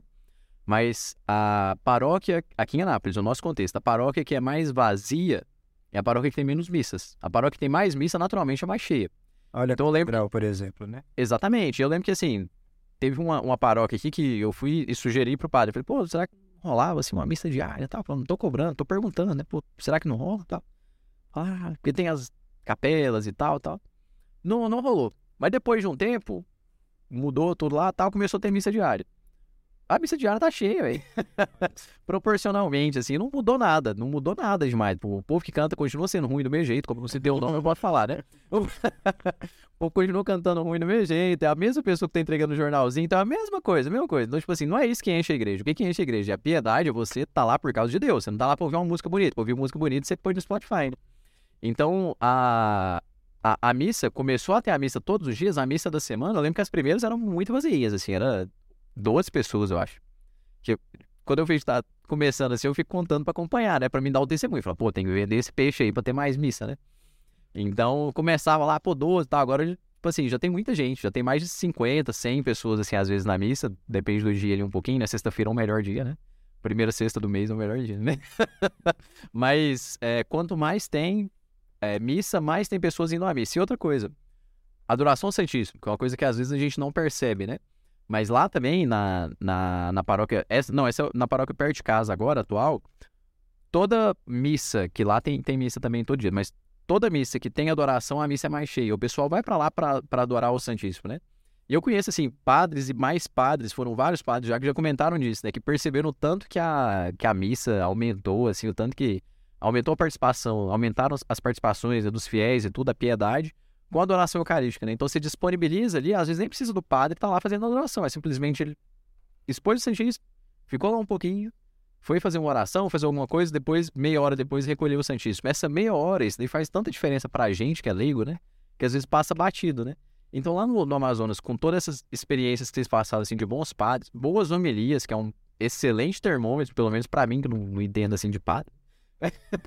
pra mim, é um excelente termômetro, o cara, pô, tá preparando a homilia, o trem tá, tá sério, né? Então a, a, a expectativa que eu fico também é que, pô, o cenário ah, é otimista, né? A gente tem que ter uma visão otimista também da igreja, né? Ainda mais agora, dando a visibilidade que o Marcão falou, pô, a igre- ah, o mundo tá olhando para a igreja na Amazônia, né? Será que não tá num momento assim de também a- agora a gente perceber mais as vocações começarem a surgir, por perceber que essa santidade é alcançável, né? Porque acho que às vezes o que falta é isso pra gente, né? A gente ouve falar de santidade, mas não conhece, acha que não é alcançável. Esse foi o gesto concreto do, da minha área missionária. Gente, na quinta-feira à noite, as oito comunidades tiveram adoração ao Santíssimo. A gente conseguiu dividir os cenaristas, eram os 12. Alguns ficaram com dois, eu fiquei sozinho na comunidade que eu tava. E o padre foi pra minha área. Aí eu cheguei, eu e tal, pronto pra conduzir tudo e tal. Aí o padre chega. O senhor vai conduzir, padre? Eu não vou, não. Falei, não, padre, o senhor que o senhor tá aqui, o senhor vai... Tá aqui o texto, o senhor conduz. Falei, não. Eu exponho o Santíssimo, dou a bênção, você conduz. Eu vim pra cá pra rezar. Sentou, expôs o Santíssimo, a gente sentou, ele rezou, eu conduzi um momento de adoração ali. E no final, depois que recolhi o Santíssimo, eu pedi pro pessoal, falei, olha, gente, se puder ficar alguma coisa pra vocês dessa missão nossa, que fique a ideia de rezar pelas vocações. Vocês rezem pelas vocações e tudo. O padre pegou o microfone e falou assim, Marcos, o Espírito Santo tinha colocado isso no meu coração e eu ia falar isso. Todo ano, todo, toda quinta-feira desse ano, a gente faz a oração da vocacional. Exposição do Santíssimo, adoração do Santíssimo, rezando pelas vocações. É, ele falou, esse ano não vocacional. Esse ano vai ter. Ano que vem eu quero continuar. Eu quero que todas as quintas-feiras aqui na nossa área missionária tenha adoração ao Santíssimo. Sempre. Então, ficou esse gesto concreto ali. Então, isso me, me marcou bastante. Mas eles percebem essa necessidade também. Eles percebem esse movimento. E é assim que surge. Foi assim que surgiu no Diocese, cara. Não, pô, com certeza, assim, pode voltar lá ano que vem, já vai ver que pode ser que não tenha, sei lá, vai, ah, não surgiu nenhuma vocação, pode ser que não, mas a sementinha tá plantada, né? A sementinha tá plantada pro outro ano, pra depois e tudo. Que, que plano de ação fantástico, hein? Que legal, velho. Realmente, o, o cenário é otimista, né? Cenário- Até pra mim, assim, eu não tava lá e tal, tava... conheço nada de Amazônia, mas, mas realmente, as, as notícias que vocês estão dando aí são, são muito boas, muito boas. Oi, e o pessoal que tá acompanhando lá, eles dão um testemunho aqui. Inclusive, tô abrindo esse precedente pro pessoal sem o superchat. Porque eles estão dizendo quanto que ficou feliz, né? Assim, quanto ficaram felizes de terem a visita. A Núbia falou que realmente as vocações precisam ser despertadas. O Lipe tá aqui falando que é, eles quase não tinham adoração, sabe? Então, realmente, a, a sementinha ficou plantada, não teve jeito mesmo, assim, sabe? Não é, não é um caminho que dá pra fugir. E, inclusive, não que eu queira deixar vocês em maus lençóis, mas a partir do momento que vocês voltarem lá, é, a sementinha vai ser regada, adubada mais, né? Porque eles vão ver que existe realmente um- uma intenção de que isso aconteça verdadeiramente e continuada, continuadamente, assim, sabe? Aí é interessante mesmo, né? É, Eu Descobrir essas coisas. fiz propósito de voltar lá quando ordenado celebrar uma missa pra eles. Se Deus me der a graça de ser ordenado, eu falei pra eles. Eu falei com essas palavras. Se Deus me der a graça e eu for ordenado, eu vou vir celebrar pra vocês. Porque foi um propósito que eu fiz pra mim. Cara, se eu, Não. se eu for padre, eu tenho que vir É. agradecer esse povo porque eles me ajudaram. É, não, bonito, Marcão, que legal, assim. tu- a, a- gente já, já reza aí pela, pela sua vocação, né? Só, só um parênteses. Marina, abraço.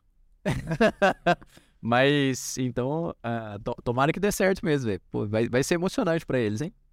Ver a volta, ver o fruto que o Bundes comentou, né? Falar, pô, o menino veio aqui, pouco tempo atrás era menino, hoje em dia já é padre, tá dando a benção, tipo, vai ter passado um ano, né? Depois vira padre, todo mundo pede a benção, né? Então, e tá certo, é assim mesmo, tá? Tem que ser assim mesmo, tem que ser assim mesmo. Só tô falando assim, a questão da, da nossa mentalidade, né? Às vezes a gente põe uma trava na cabeça, né? Mas, bonita aí o, o propósito. Deixa eu aproveitar e perguntar, porque depois eu quero contar também, mas por, é que- assim, qual foi a experiência mais marcante que os meninos tiveram também, que depois eu quero contar, um, assim, na missão, né? Nesse período que, como eu falei, a gente ficou de sábado a domingo, mais de uma semana na- nas áreas ali, visitando o povo. Alguma coisa marcou, depois eu vou contar a minha e eu queria que os meninos contassem as de- a deles também. Eu começo? Então, eu posso relatar, são tantas experiências marcantes que, que é difícil escolher uma. Foram várias visitas aos idosos, também levei a Eucaristia, vi pessoas se emocionarem, vi testemunhos muito grandes né, de pessoas com dificuldade de locomoção, como tinha um, um senhor na comunidade São Sebastião, com deficiência visual e ele deu um testemunho para nós sobre a missão. Ele pegou o microfone e falou para nós: eu tenho dificuldade de locomoção visual, né? Dificuldade na visão. E eu poderia estar em casa. Mas não, eu não quero ser acomodado. Eu vim para a missão e ele saiu para a rua conosco para anunciar o evangelho, visitar os doentes, levar a Eucaristia. Né? E no, no dia à noite estava lá também, né? Participou de todo nosso cronograma, mesmo com toda essa dificuldade. Tendo todos os motivos pra não estar lá, né? Tinha todos os motivos para não estar lá. Né? E, assim, isso é um exemplo para nós católicos sair do comodismo e do egoísmo também. Que é muito fácil, né? Ser católico, eu participo do sacramento, tá tudo ok, mas e o irmão, né? Eu preciso levar o, o evangelho. E o mandato missionário que Jesus Cristo nos pede é vocação específica, missão, mas também faz parte do nosso batismo. Né? Todo batizado é chamado a ser profeta, levar o evangelho. Talvez não vai ser um missionário, mas é missionário, É, ele, ele tem uma missão que às vezes não é aquela missão, né? Mas é uma missão local, né? mas é uma missão. Então, alguns bispos falaram para nós: é, vocês são missionários visitantes, estão aqui visitando. Quem já está aqui nas comunidades são missionários, mas residentes. A missão não começa com vocês aqui. Vocês vieram para colaborar na missão deles. O Espírito Santo já age na igreja do Amazonas há anos. Então vocês vieram para somar, não para começar, não para concluir, não para trazer novidade. Eles já estão missionários, eles já estão em missão. E, e vai basicamente isso também, a minha primeira experiência ali de, de contato missionário, vi que eu estava colaborando, né? por exemplo, com esse senhor, com dificuldade de Sim. locomoção né? visual, na missão conosco, sem comodismo. Isso foi o testemunho para mim. Nossa, foi bonito mesmo. Muito bonito mesmo. Realmente, assim, pô. Acho que ser católico lá e ser missionário, assim, são duas coisas inseparáveis, né? Aqui é, é óbvio que a gente fala que todo mundo tem que ser. Tem que ser, tem, mas não é todo mundo também, né? Fica um pouquinho mais. Porque a nossa missão tem que ser, pô, a gente. no- nossas missões do batismo, né? é Ser santo e fazer o outro ser santo. Então a nossa missão é ajudar o outro também a ser santo. Mas se a gente quiser ficar acomodado ali em casa, tal, sem fazer nada, vou na não converse com ninguém, dá pra ser de boa, né? Aqui, né? Lá não, né? Mas tem um santo aí, é, não sei, mas apostolado da amizade e tal. É, Essa é a missão, né? É, isso, é- isso é missão, cara. Isso também é ser missionário, é levar Jesus Cristo. Ser missionário é levar Jesus Cristo. Eu levo Jesus no meu trabalho, nos meus estudos, com um simples sorriso.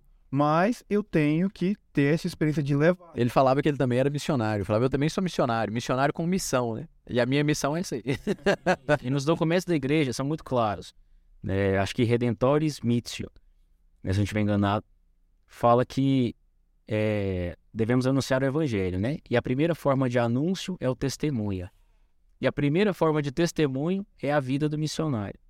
Então, talvez levar o evangelho com a vida reta, né, com piedade, as pessoas veem ali seu comportamento, educação, né, preocupação, amizade, união, né, já é uma forma de evangelizar. Talvez não precise das palavras, muitos santos nos ensinaram isso, inclusive São Francisco. São Francisco, né?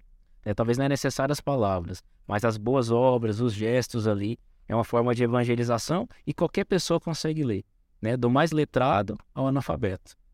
E aquilo que eu falei agora há pouco, assim, a, a questão é que onde tem uma pessoa santa, você sabe que tem uma pessoa ali que tem um grau de santidade, porque é, é isso aí, ela, os frutos falam por si, né? Então, assim, é uma pessoa admirável, né? Uma pessoa admirada também. E o santo nunca tá sozinho, né? Então, assim, o exemplo do santo fica para quem tá do lado, né? A pessoa admira e tal, e quer ser igual, né? Fala, pô, quero ser igual a esse cara, né? E o cara chega e fala, pô, mas não é pra ser igual eu, é pra ser igual ele, né? aí, vira, aí, aí sai um santo, sai outro e tal, né? Todo mundo querendo ser como Cristo, né? Jean, qual Ah, é é o Jean aqui. Começou assim, né? Põe uma água pro. O que mais me marcou lá foi o acolhimento daquele povo. Porque você receber na sua casa um estranho que você nunca viu, de outro lugar do Brasil, Outra cultura. outra cultura, e eles acolheram como se fosse parte da família mesmo, como um filho. Apesar de que eu era mais velho do que o casal que me acolheu. e eles me acolheram como um filho, verdadeiramente. Olha só, não, então era um casal jovem. Você tem um casal jovem, tenho 31 anos. Nossa, muito novo, velho. Muito novo. Eles tinham no máximo 30 anos. Caramba. Dois filhos, uma mocinha de 10 anos e um pequenininho de 2 anos. Aí você, uma família lá, acolher uma pessoa estranha dentro da sua casa, isso é É. uma é um testemunho muito grande de, de abertura, né? De abertura porque tá recebendo alguém que vai falar de Deus. E isso eles mostraram que a abertura deles para Deus é grande, né? E isso foi tocante para mim. Não só a família que eu fiquei, acho que todos, né? Todos têm esse testemunho para dar. Bacana, assim, é, eu ia, perguntar, assim, do- dos frutos que ficaram aí pra, pra vocês da, da, da missão, né? Então, assim, acho que, que um pouco tá, tá nesse, nesses testemunhos aí, né? do que vocês acabaram de ser, né? Cara, se sai, você sai de lá não querendo ser mais santo, é impossível. O Jean falou isso mu- muito forte. Eu usei, né, aquela palavra que o nosso povo usa aqui. Falei pra eles, olha, é uma coisa que a gente usa lá em Goiás. A devoção que aquele povo tem pelo sacerdócio, a devoção que, ele tem, que eles têm por nós, seminaristas, vendo da gente futuro, caraca, velho. O pessoal lá falou no final, as famílias nossas, que nos acolheram. Olha, eu acolhi, eles ficaram sabendo que seriam seminaristas alguns dias antes que seriam homens, né? Eles acharam que missionários seriam jovens, alguma coisa assim, mas não, homens mais velhos. E a senhora falou: Eu tenho duas filhas em casa, tenho três filhas em casa. Eu não fiquei preocupada. Eles veem na gente e esperam de nós muito. E isso é um exame de consciência constante. A forma com que aquele povo cuidava da gente, a forma com que cada pessoa recebia pro almoço, que era o o momento mais íntimo, assim, não para as visitas, que as visitas a gente estava ali para anunciar mesmo, falar de Jesus e tal, mas que recebiam a gente para almoço, a forma com que nos tratavam. Eu fui virei pra- pro pessoal e falei no final, muito obrigado. E com a confiança de que parecia que era de muitos anos. Eu que o seu Hélio, seu Hélio tá- mandou mensagem ali agora, abraço seu Hélio e Dona Elda. É, realmente, eles acolheram como filhos. Seu Hélio e Dona Elda, os filhos criados já, já são avós, podiam estar tendo a vida deles tranquilo. Seu Hélio aposentado já também, a Dona Elda também já faz só uns biquinhos dela lá assim com negócio de bordado e costura, então eles podiam estar descansando, fazendo o que fosse, mas não, abriram a porta e voltaram a ser pai e mãe de, de adolescentes praticamente. Porque estavam preocupados com levar a gente para os lugares, estavam preocupados com fazer almoço, fazer café da manhã pra gente. Velho, esse testemunho é muito forte. Foi uma semana intensa pra eles. Foi uma semana intensa. Toda a rotina. É, é realmente, é se voltassem a ser pai de adolescentes e tudo. Muda, muda a rotina inteira, né? Receber pessoas, assim, em casa pra, pra esse tempo, né? Você tem que estar dedicado ali, né? E, e ter essa disponibilidade é uma coisa que é, que é bonito, velho. Eu vejo, ainda mais falou de casal jovem, eu me coloquei no lugar aqui. Eu fui e pensei, pô, se fosse lá em casa, velho, como que ia funcionar esse negócio aí? né? Tipo assim, pô, ia largar lá e tal. não- é, é difícil, velho. É difícil mesmo. Tem que tirar o chapéu pro, pro pessoal lá. E aí, tem mais alguma. é, Mais alguma história? Alguma história, né? Que passou batida aí, é tipo, algum fruto novo aí, a gente co- co- contou muita coisa boa aqui também. Não, né? gente, muita coisa interessante já foi. Tá... Mas se tiver al- alguns, algum fruto a mais aí que vocês acham que pode ficar dessa, dessa experiência aí, podem ficar. Talvez eu falar de uma experiência mais pessoal, né? Não foi um fruto que eu vi, mas algo que gerou em mim, algo entrar em contato com uma realidade que eu não conhecia. Há comunidades, né? A comunidade toda lá é periférica da cidade de Manaus. E há comunidades que são no morro, né? Uma espécie de periferia, favela, Uhum. Né? E eu nunca entrei num lugar assim. Foi minha primeira experiência. E, claro, a gente traz aquele preconceito da violência, e realmente é uma realidade que não é só preconceituosa, é existente. E eles relataram muitos episódios de violência. Falaram, por exemplo, nesse local que há uns chefes do tráfico, né, que controlam e hoje aceitam a igreja lá. Mas teve um período que tentaram tomar a igreja, o padre teve que ser muito duro, o padre foi ameaçado de morte. Em algumas outras comunidades teve que, que ir embora. Né? Na comunidade onde eu estava, o padre tinha que pagar pedágio para entrar nessa, nesse local. Né? Eles relataram também, na primeira missa que celebrou ali no local, teve um assassinato na porta da igreja, algo bem, bem forte, bem chocante para eles, né? E também que atrás da igreja era uma plantação de maconha também, que eles falavam, assim. E muitos relatos deles contando esses episódios de violência, que para mim ainda não tinha tido contato. E ver também a simplicidade das casas, né? Aquela ida singela, e eles acolhendo a gente com o melhor, né? O melhor deles. É preocupante, por exemplo, em dar comidas típicas para a gente conhecer. E não só a comida típica, colocava lá, por exemplo, o tucumã, né, a pupunha, né, as coisas típicas que eles comem, mas colocava um pãozinho também do lado. Se eles gostar, tem o pão. né? Se não der certo, tem outro aqui. Você é uma preocupação. Não, isso é bonito, hein? É, eles não falaram para nós, tá aqui, mas é só observar, né, o cuidado deles em querer nos acolher também. Então, vendo a vida deles ali, uma vida sofrida, eu pensei em duas coisas. Né? Esses missionários, esses padres missionários que assumiram essa missão. Que dificuldade para um sacerdote estar ali. Então, eu penso assim, às vezes julgamos muito, né, pelo estereótipo que tivemos ali. Mas assim, a vida que eles levam ali, né, na missão, é algo Não é fácil. Quem deseja ir para ali, né, realmente tem que assumir, vestir a camisa, né? É realmente, para mim, já é um gesto de santidade. É uma vida de despojamento. E eu me perguntei: será que eu consigo viver com tão pouco? Será que eu consigo assumir uma realidade missionária para mim, né? Porque estar ali tem que viver como eles também. Acho que não dá para ter outro estilo de vida. Tem que assumir, tem que encarnar, que nem no Evangelho. Jesus Cristo encarnou, assumiu a humanidade. Se o missionário vai para aquela região, tem que encarnar, assumir A realidade com as limitações. fala isso, com as limitações, né? E superar toda a violência. Também eles falaram muito de superação das violências do bairro, né? Falavam dessas guerras de facções. Hoje já não tem mais facções. né? Falavam da, da violência que, que foi superada. Falaram, por exemplo, desse pedágio, né? Que o padre tinha que pagar. Já foi superado. Hoje os chefes ali desse local aceitam a comunidade. Alguns seminaristas até conheceram eles, pegaram na mão, né? Implementaram. então, assim, uma experiência diferente para nós, né? Claro, aqui também em Goiás tem lo- locais assim, né? Não precisa ir tão longe para conhecer. Mas Deus quis que eu estivesse lá para conhecer o local. Assim. É, ainda não conhecia, né? E, e- eu gosto, assim, de- desses testemunhos. Eu acho que, assim, a, a, parte do, do alimento aí seria uma coisa que ia me chamar a atenção se eu estivesse lá, né? Tipo, coloca tanta coisa ali, eu não sou muito do peixe e tal, eu comer um pãozinho, ó, tem um pão aqui. Isso é, é bonito mesmo. É- esse é o tipo de coisa que, que converte. Mas foi experiência minha, porque nas casas que eu fui almoçar nos dias de visita, o pessoal fez só frango, velho. Eu, eu sou viciado em peixe, eu louco pra comer um, um- peixe lá. Porque, tipo assim, eles estão vindo de fora e tal, não tem contato com nosso peixe. Vamos fazer um franguinho pra eles, que frango é mais universal, né? Caraca, eu comi frango até lá em... Eu fui pra Manaus comer frango.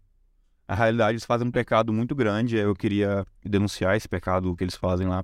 Eles colocam mandioca ou batata no frango caipira pra cozinhar junto. Eu acho isso, pra, pra mim, coisa de vó, assim, você cozinhar alguma coisa junto com o frango. Eu não tenho muita experiência com frango caipira, não é? O, o Ian é o cara da cidade, o cara que não viu vaca, então. Não gosta de piti, não. Eu não tenho experiência com frango caipira, não. No máximo, a gente coloca um piti nele. No máximo. No máximo, batata e mandioca é crime, devia ser preso. Ah, mas se coloca piqui, dá pra colocar batata, viu, querido? Não, cara, não dá não, velho, não dá não. Cara, batata e mandioca são muito Melhor que foi o feijão. O feijão que eu comi tinha abóbora, carne de charque, batata, Mas é uma coisa interessante também. Uai, era uma feijoada praticamente. É, não. Já bom. Ah, isso aí é bom, velho. Isso aí é bom, velho. O feijão, de- cara, eu tô com saudade do feijão de lá. Muito porque o feijão de lá era muito bem temperado. Encorpado, velho. E eles colocavam umas coisas pra engrossar o feijão e dar sabor, eles colocavam verdura. A abóbora era direto, né, Jean? Sempre, sempre, sempre. Eu vou experimentar isso em casa, velho. Esse aí eu gostei, velho. E Dedé lá no seminário de fazer. Que aí a gente ganha, de vez em quando, uma vaca, aí tem a carne de pescoço, que é muito osso e pouca carne. Eles cozinharam isso no meio do feijão. Que coisa boa. Fica muito saboroso. Cara, não, gostei da ideia. Pô, feijão, gostei, velho. Pô, abóbora, charque. Aqui, né? Vamos pôr cultural, né? Gostei. É, mas, Luca, diga. só interromper, a gente tem mais dois Super Pix, posso ler aqui? Pô, claro, vai aí. É, inclusive, a gente tem só um Super Pix, o outro eu tive que censurar aqui. Mas já avisando, Arthur, a gente viu seu Super Pix, tá? É, a diretoria analisou aqui o fato ocorrido e preferiu deixar para uma próxima oportunidade essa história, tá? Mas deixa aí. Ah, o Lucas Silva Rosa mandou pra gente assim: Meu pároco participou, Antônio Mendes, de Mato, de Mato Grosso. Ele falando que o pároco dele também participou da, da, da missão, isso. E Arthur, é, próxima oportunidade. Abraça aí, a gente vai Isso. analisar. Abraço, abraço, Arthur. abraço, mas é melhor não. A gente vai analisar essa história aí e voltamos no próximo episódio. Mas. Bom, acho que é isso, né? Acho que a gente bateu um papo bacana. Tem mais alguma coisa que você quer? Tem, que- tem que puxar agora o. Eu acho que seria interessante encerrar com, com os frutos da. Os frutos não, né? Uma lista que a gente fez. Porque a missão a gente terminou da seguinte forma: a gente fez uma avaliação interminável, com um monte de perguntas que a gente teve que responder. É, mas foi uma avaliação bem, bem extensa, mas bem abrangente de todo o conteúdo. Mas lá no seminário, quando a gente voltou, terminou no domingo, na segunda-feira a gente se reuniu para fazer essa avaliação e fazer a missa de encerramento.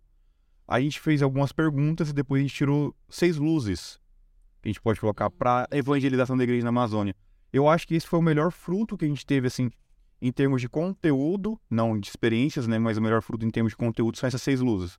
Disseram que vão organizar essas respostas nossas é, em uma forma de um documento, depois vão apresentar para os bispos do Brasil, né? Mas essas luzes são coisas mais práticas que eu acho que todo mundo precisa também saber e conhecer um pouco, para conhecer um pouco mais da realidade lá, né? É utilidade pública. né? Utilidade pública. Tá esse spoiler aí que eu tô ouvindo, tá aqui Tá no bom. tá. A primeira luz, Jesus é missionário do Pai.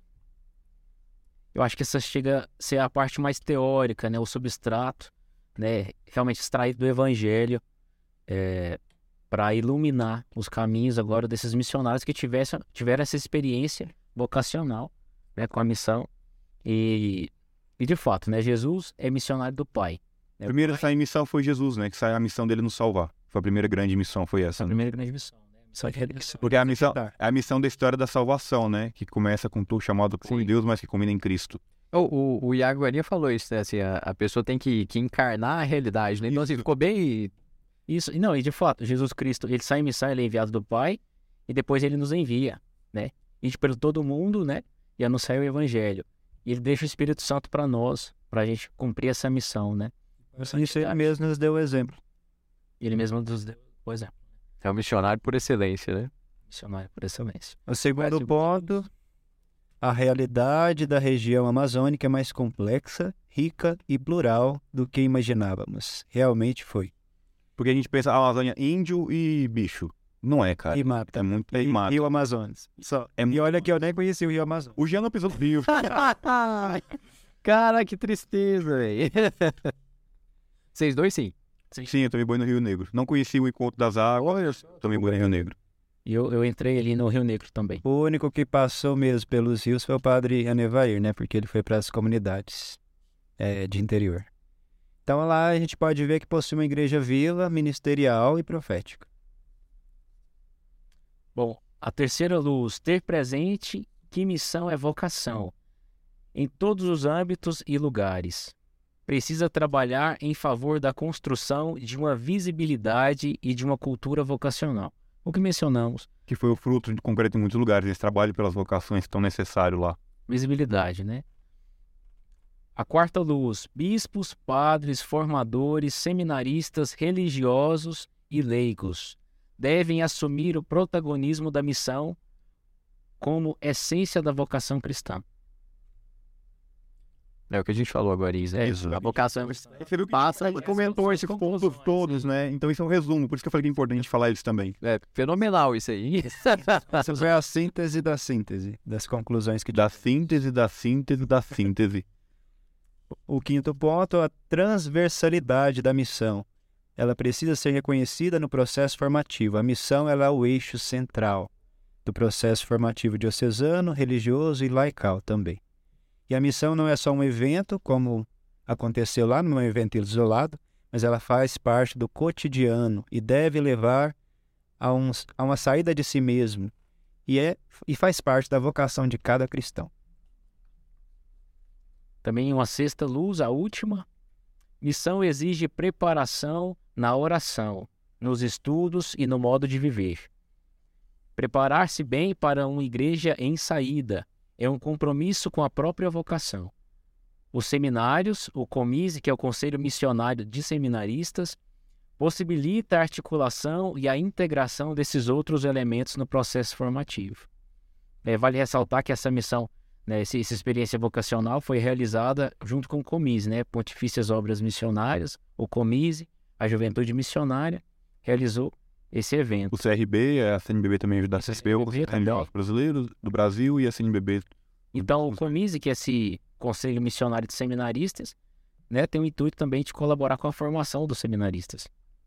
Então, eles concluíram que é parte integrante, né, a missão, na experiência dos é, seminaristas. Pegando os frutos que vocês tiraram, assim, a, a experiência, todo o testemunho pessoal também que vocês deram aqui, acho que cara, é, é, fundamental. É claro que não dá para todo mundo fazer também, porque custa muito, né? Então, assim, sim. É, mas, vocês... mas vocês quebrando um pouco desse, desse estigma também da missão acessória esse ir, né? Como eu falei, fazer missão também é anunciar Jesus no meu trabalho, fazer missão. Exatamente. Isso também, isso também, isso é mais a vocação batismal, né? Esse dar testemunho próximo. É, é ser Isso todo mundo pode fazer. Isso todo mundo pode. É isso todo mundo né? pode, deve. Se não tá fazendo, tá fazendo errado. É. Todo Então, deve fazer. Que é a crisma, né? O batismo é, nos configura para ser santos. A crisma nos configura para ir combater pela fé, defender pela fé. Então, ir para o mundo realmente levando a fé, né? Esses soldados de Cristo. Pô, acho que bacana então, hein? Acho que fechou tudo aí com chave de ouro aí. As seis luzes aí foram, foram um resumo do, do que a gente falou aqui, né? Claro que esse é o nosso brilhantismo aí de falar besteira, né? Brincadeira, gente. Vocês, se comportaram muito bem. nos finais do podcast, você ouviu um resumo de tudo para trás, sem as piadas, sem a parte. Até da parte séria, gente. Era isso que a gente queria falar para vocês. Não, O restante foi a parte boa, né? quem assistiu o podcast todos os dias e está assistindo hoje está impressionado com a, a nossa capacidade de fazer um programa sério. Ou não. Ou não. Antes de encerrar, a gente tem é, um tipo aí, um super chat que chegou aqui. É Pigzilla, acho que é isso o nick dele aqui. Ele falou assim: Alguns seminaristas da minha diocese foram para essa missão. Quero ainda conversar com eles para saber mais sobre. E se Deus quiser, é, no futuro se- serei eu ali. Olha só, hein? Isso. E o Rodolfo mandou pra gente assim: é, só por curiosidade, K2 foi visitar o Neiva no seminário ou vai fazer a terceira etapa da bariátrica? Ele foi implantar cabelo agora, gente. A gente, não tem- a gente ainda não tem essa tecnologia aqui em Anápolis. Ele achou que seria mais seguro fazer em outro local. Diz que é harmonização facial. E aí ele foi implantar o cabelo agora. E a Laísa foi junto pra ajudar no pós-cirúrgico. Justamente, justamente. Bom, mas é isso então, né? Agradecer a, a, a presença de vocês três aqui, que honra, né? É, receber aqui o Jean, o Iago e o Marcão, já é visitante frequente já. né? Já foi anfitrião para os outros dois, né? Já é de casa. Já é de casa, Marcão é de casa já. Tem tempo já, né? E obrigado mesmo por terem vindo. Contem com, com as orações. Obrigado por terem compartilhado as histórias de vocês. Foi, foi um episódio bem bacana mesmo. Então, assim, pra mim, pelo menos, né, abriu bastante a cabeça com a, com a questão da, da Amazônia e tudo que você falou, né? A gente vai cheio de, de preconceitos ali, não, não preconceitos, mas cheio de estereótipos, né, pra lá. Cheio de estereótipos. Ah, pô, vou encontrar isso e isso lá. E às vezes a realidade não é bem por aí, né? Então vocês me ajudaram a quebrar um pouquinho esse paradigma e saber, assim, pô, tem como eu ajudar mais, né? tem como eu ajudar mais. No, no meu lugar, sendo um, um- um missionário aqui, a minha missão é aqui, sendo um missionário aqui, mas, obviamente, a, é a vantagem da igreja, né? A comunhão dos santos, né? Eu também posso estar Junto com ajudando. as orações. Exatamente, eu posso estar ajudando nas missões lá, muito mais com as orações, né? Vamos deitar, nadar de braçada aí nessa comunhão dos santos, né? Então, assim, rezar pelas pessoas, os missionários que estão lá, e mais ainda para suscitar vocações de nativos, que o, que o Iago mesmo bem pontuou, né? Então é isso, pessoal. Obrigado por, por terem vindo. Pode falar, A Marcos. gente agradece bastante, de verdade, a oportunidade de estar aqui tampando o buraco do K2, não, pera. Certeza. Mas. Se juntar os três, não. Mas de verdade, foi, foi muito importante pra gente. Eu queria deixar como mensagem, mensagem final aqui: rezem pelas vocações. Rezem pelas vocações dos padres das dioceses de vocês, dos padres da diocese de Anápolis. Rezem pela santificação do, do clero, rezem pelos missionários que estão lá. Rezem para que Deus envie mais pessoas para ajudarem lá. Rezem. A gente de vez em quando se esquece do que, que é a, a, a força que a oração tem. Então, que a gente possa sempre estar tá, tá nesse pensamento. E se perguntem, né? O que eu, na minha condição, o que eu, no meu estado, como eu posso ajudar? Se for só com oração, só com oração, beleza. Mas também sou missionário, igual a gente falava muito aqui, né? Também sou missionário das realidades onde eu tô. Também posso ajudar as pessoas onde eu tô. Então, com pouca coisa, a gente consegue fazer muito pelo reino de Deus. E só no céu a gente vai descobrir o quão bem a gente fez, né? Bom, o que eu posso deixar de mensagem para quem acompanhou até aqui é não dá para ficarmos acomodados. A igreja sofre, a igreja precisa. Né? O Papa Francisco nos pediu que desejam a igreja né, que se surge, né, surge seus pés, coloque os pés a caminho. Né? Uma igreja em missão e em saída. Então não dá para para ficar acomodado, né? Como vai ser essa saída? Como o Marcos disse, né? Cada um vai descobrir seu jeito, mas não dá para ficar acomodado. Né? Tem que realmente permitir que o Espírito Santo nos impulsione, como em Pentecostes, né? Para essa missão. E você que nos escuta, se você tiver essa vocação específica de ser missionário, não tenha medo. Roubou minhas palavras. né? não, é sério, mas assim, é, no, no fim disso tudo, assim, a gente percebe o tanto que, que são necessárias as vocações missionárias, né? A missão a vocação é uma vocação muito específica, né? O que a gente falou, específica, séria e necessária, né? Então, quem sente esse chamado, cara, se tá ouvindo aí, coragem, viu? Coragem. O que a gente pode falar é coragem e conte com as nossas orações. É, se apoie nas nossas orações e nós nos apoiamos na, na sua vocação, né? Acho que, que essa é a, é a missão para assim serve para cada um de nós, né? Para vocês também, para mim também. Mas para quem tem essa vocação missionária, cara, é muito bonito e a igreja precisa. É, Deus para fazer não precisava de você, né? Mas ele quis precisar, né? Então já que ele quis precisar especificamente de você, vai fundo, né? Dá o seu melhor aí, vai com os Tem dificuldades, tem lutas, não podemos esconder, mas tem muitos frutos, muitas alegrias. A vida do cristão é essa, né? A gente quer ser igual a Cristo. Cristo tá na cruz, então beleza, é pra lá que a gente vai, né? então é isso. Até quinta-feira que vem, se Deus quiser, nesse mesmo canal, nesse mesmo horário. Obrigado todo mundo aí pelo super pix, super chat, tudo que, que nós recebemos. Obrigado de novo pelas visitas. Contem com as orações. Vamos continuar em orações por todos vocês. E obrigado pela sua audiência. Ficamos por aqui. Quem quiser mandar a sua mensagem, semana que vem teremos leitura de e-mail. É só mandar o seu e-mail para santazoeira. arroba gmail.com Eu ensinei pra eles não cantar, né? Eu não, que não eu não roubo essa música. Ele, ele, ele cantar. Isso aí, manda o, o e-mail pra esse negócio e vai lá no, no, no Instagram. no Instagram, arroba santazoeira.sc, primeira parte do e-mail. E até semana que vem. Abraço, até mais, fica com Deus. Eu acho que eu tô olhando pra câmera errada. Até mais.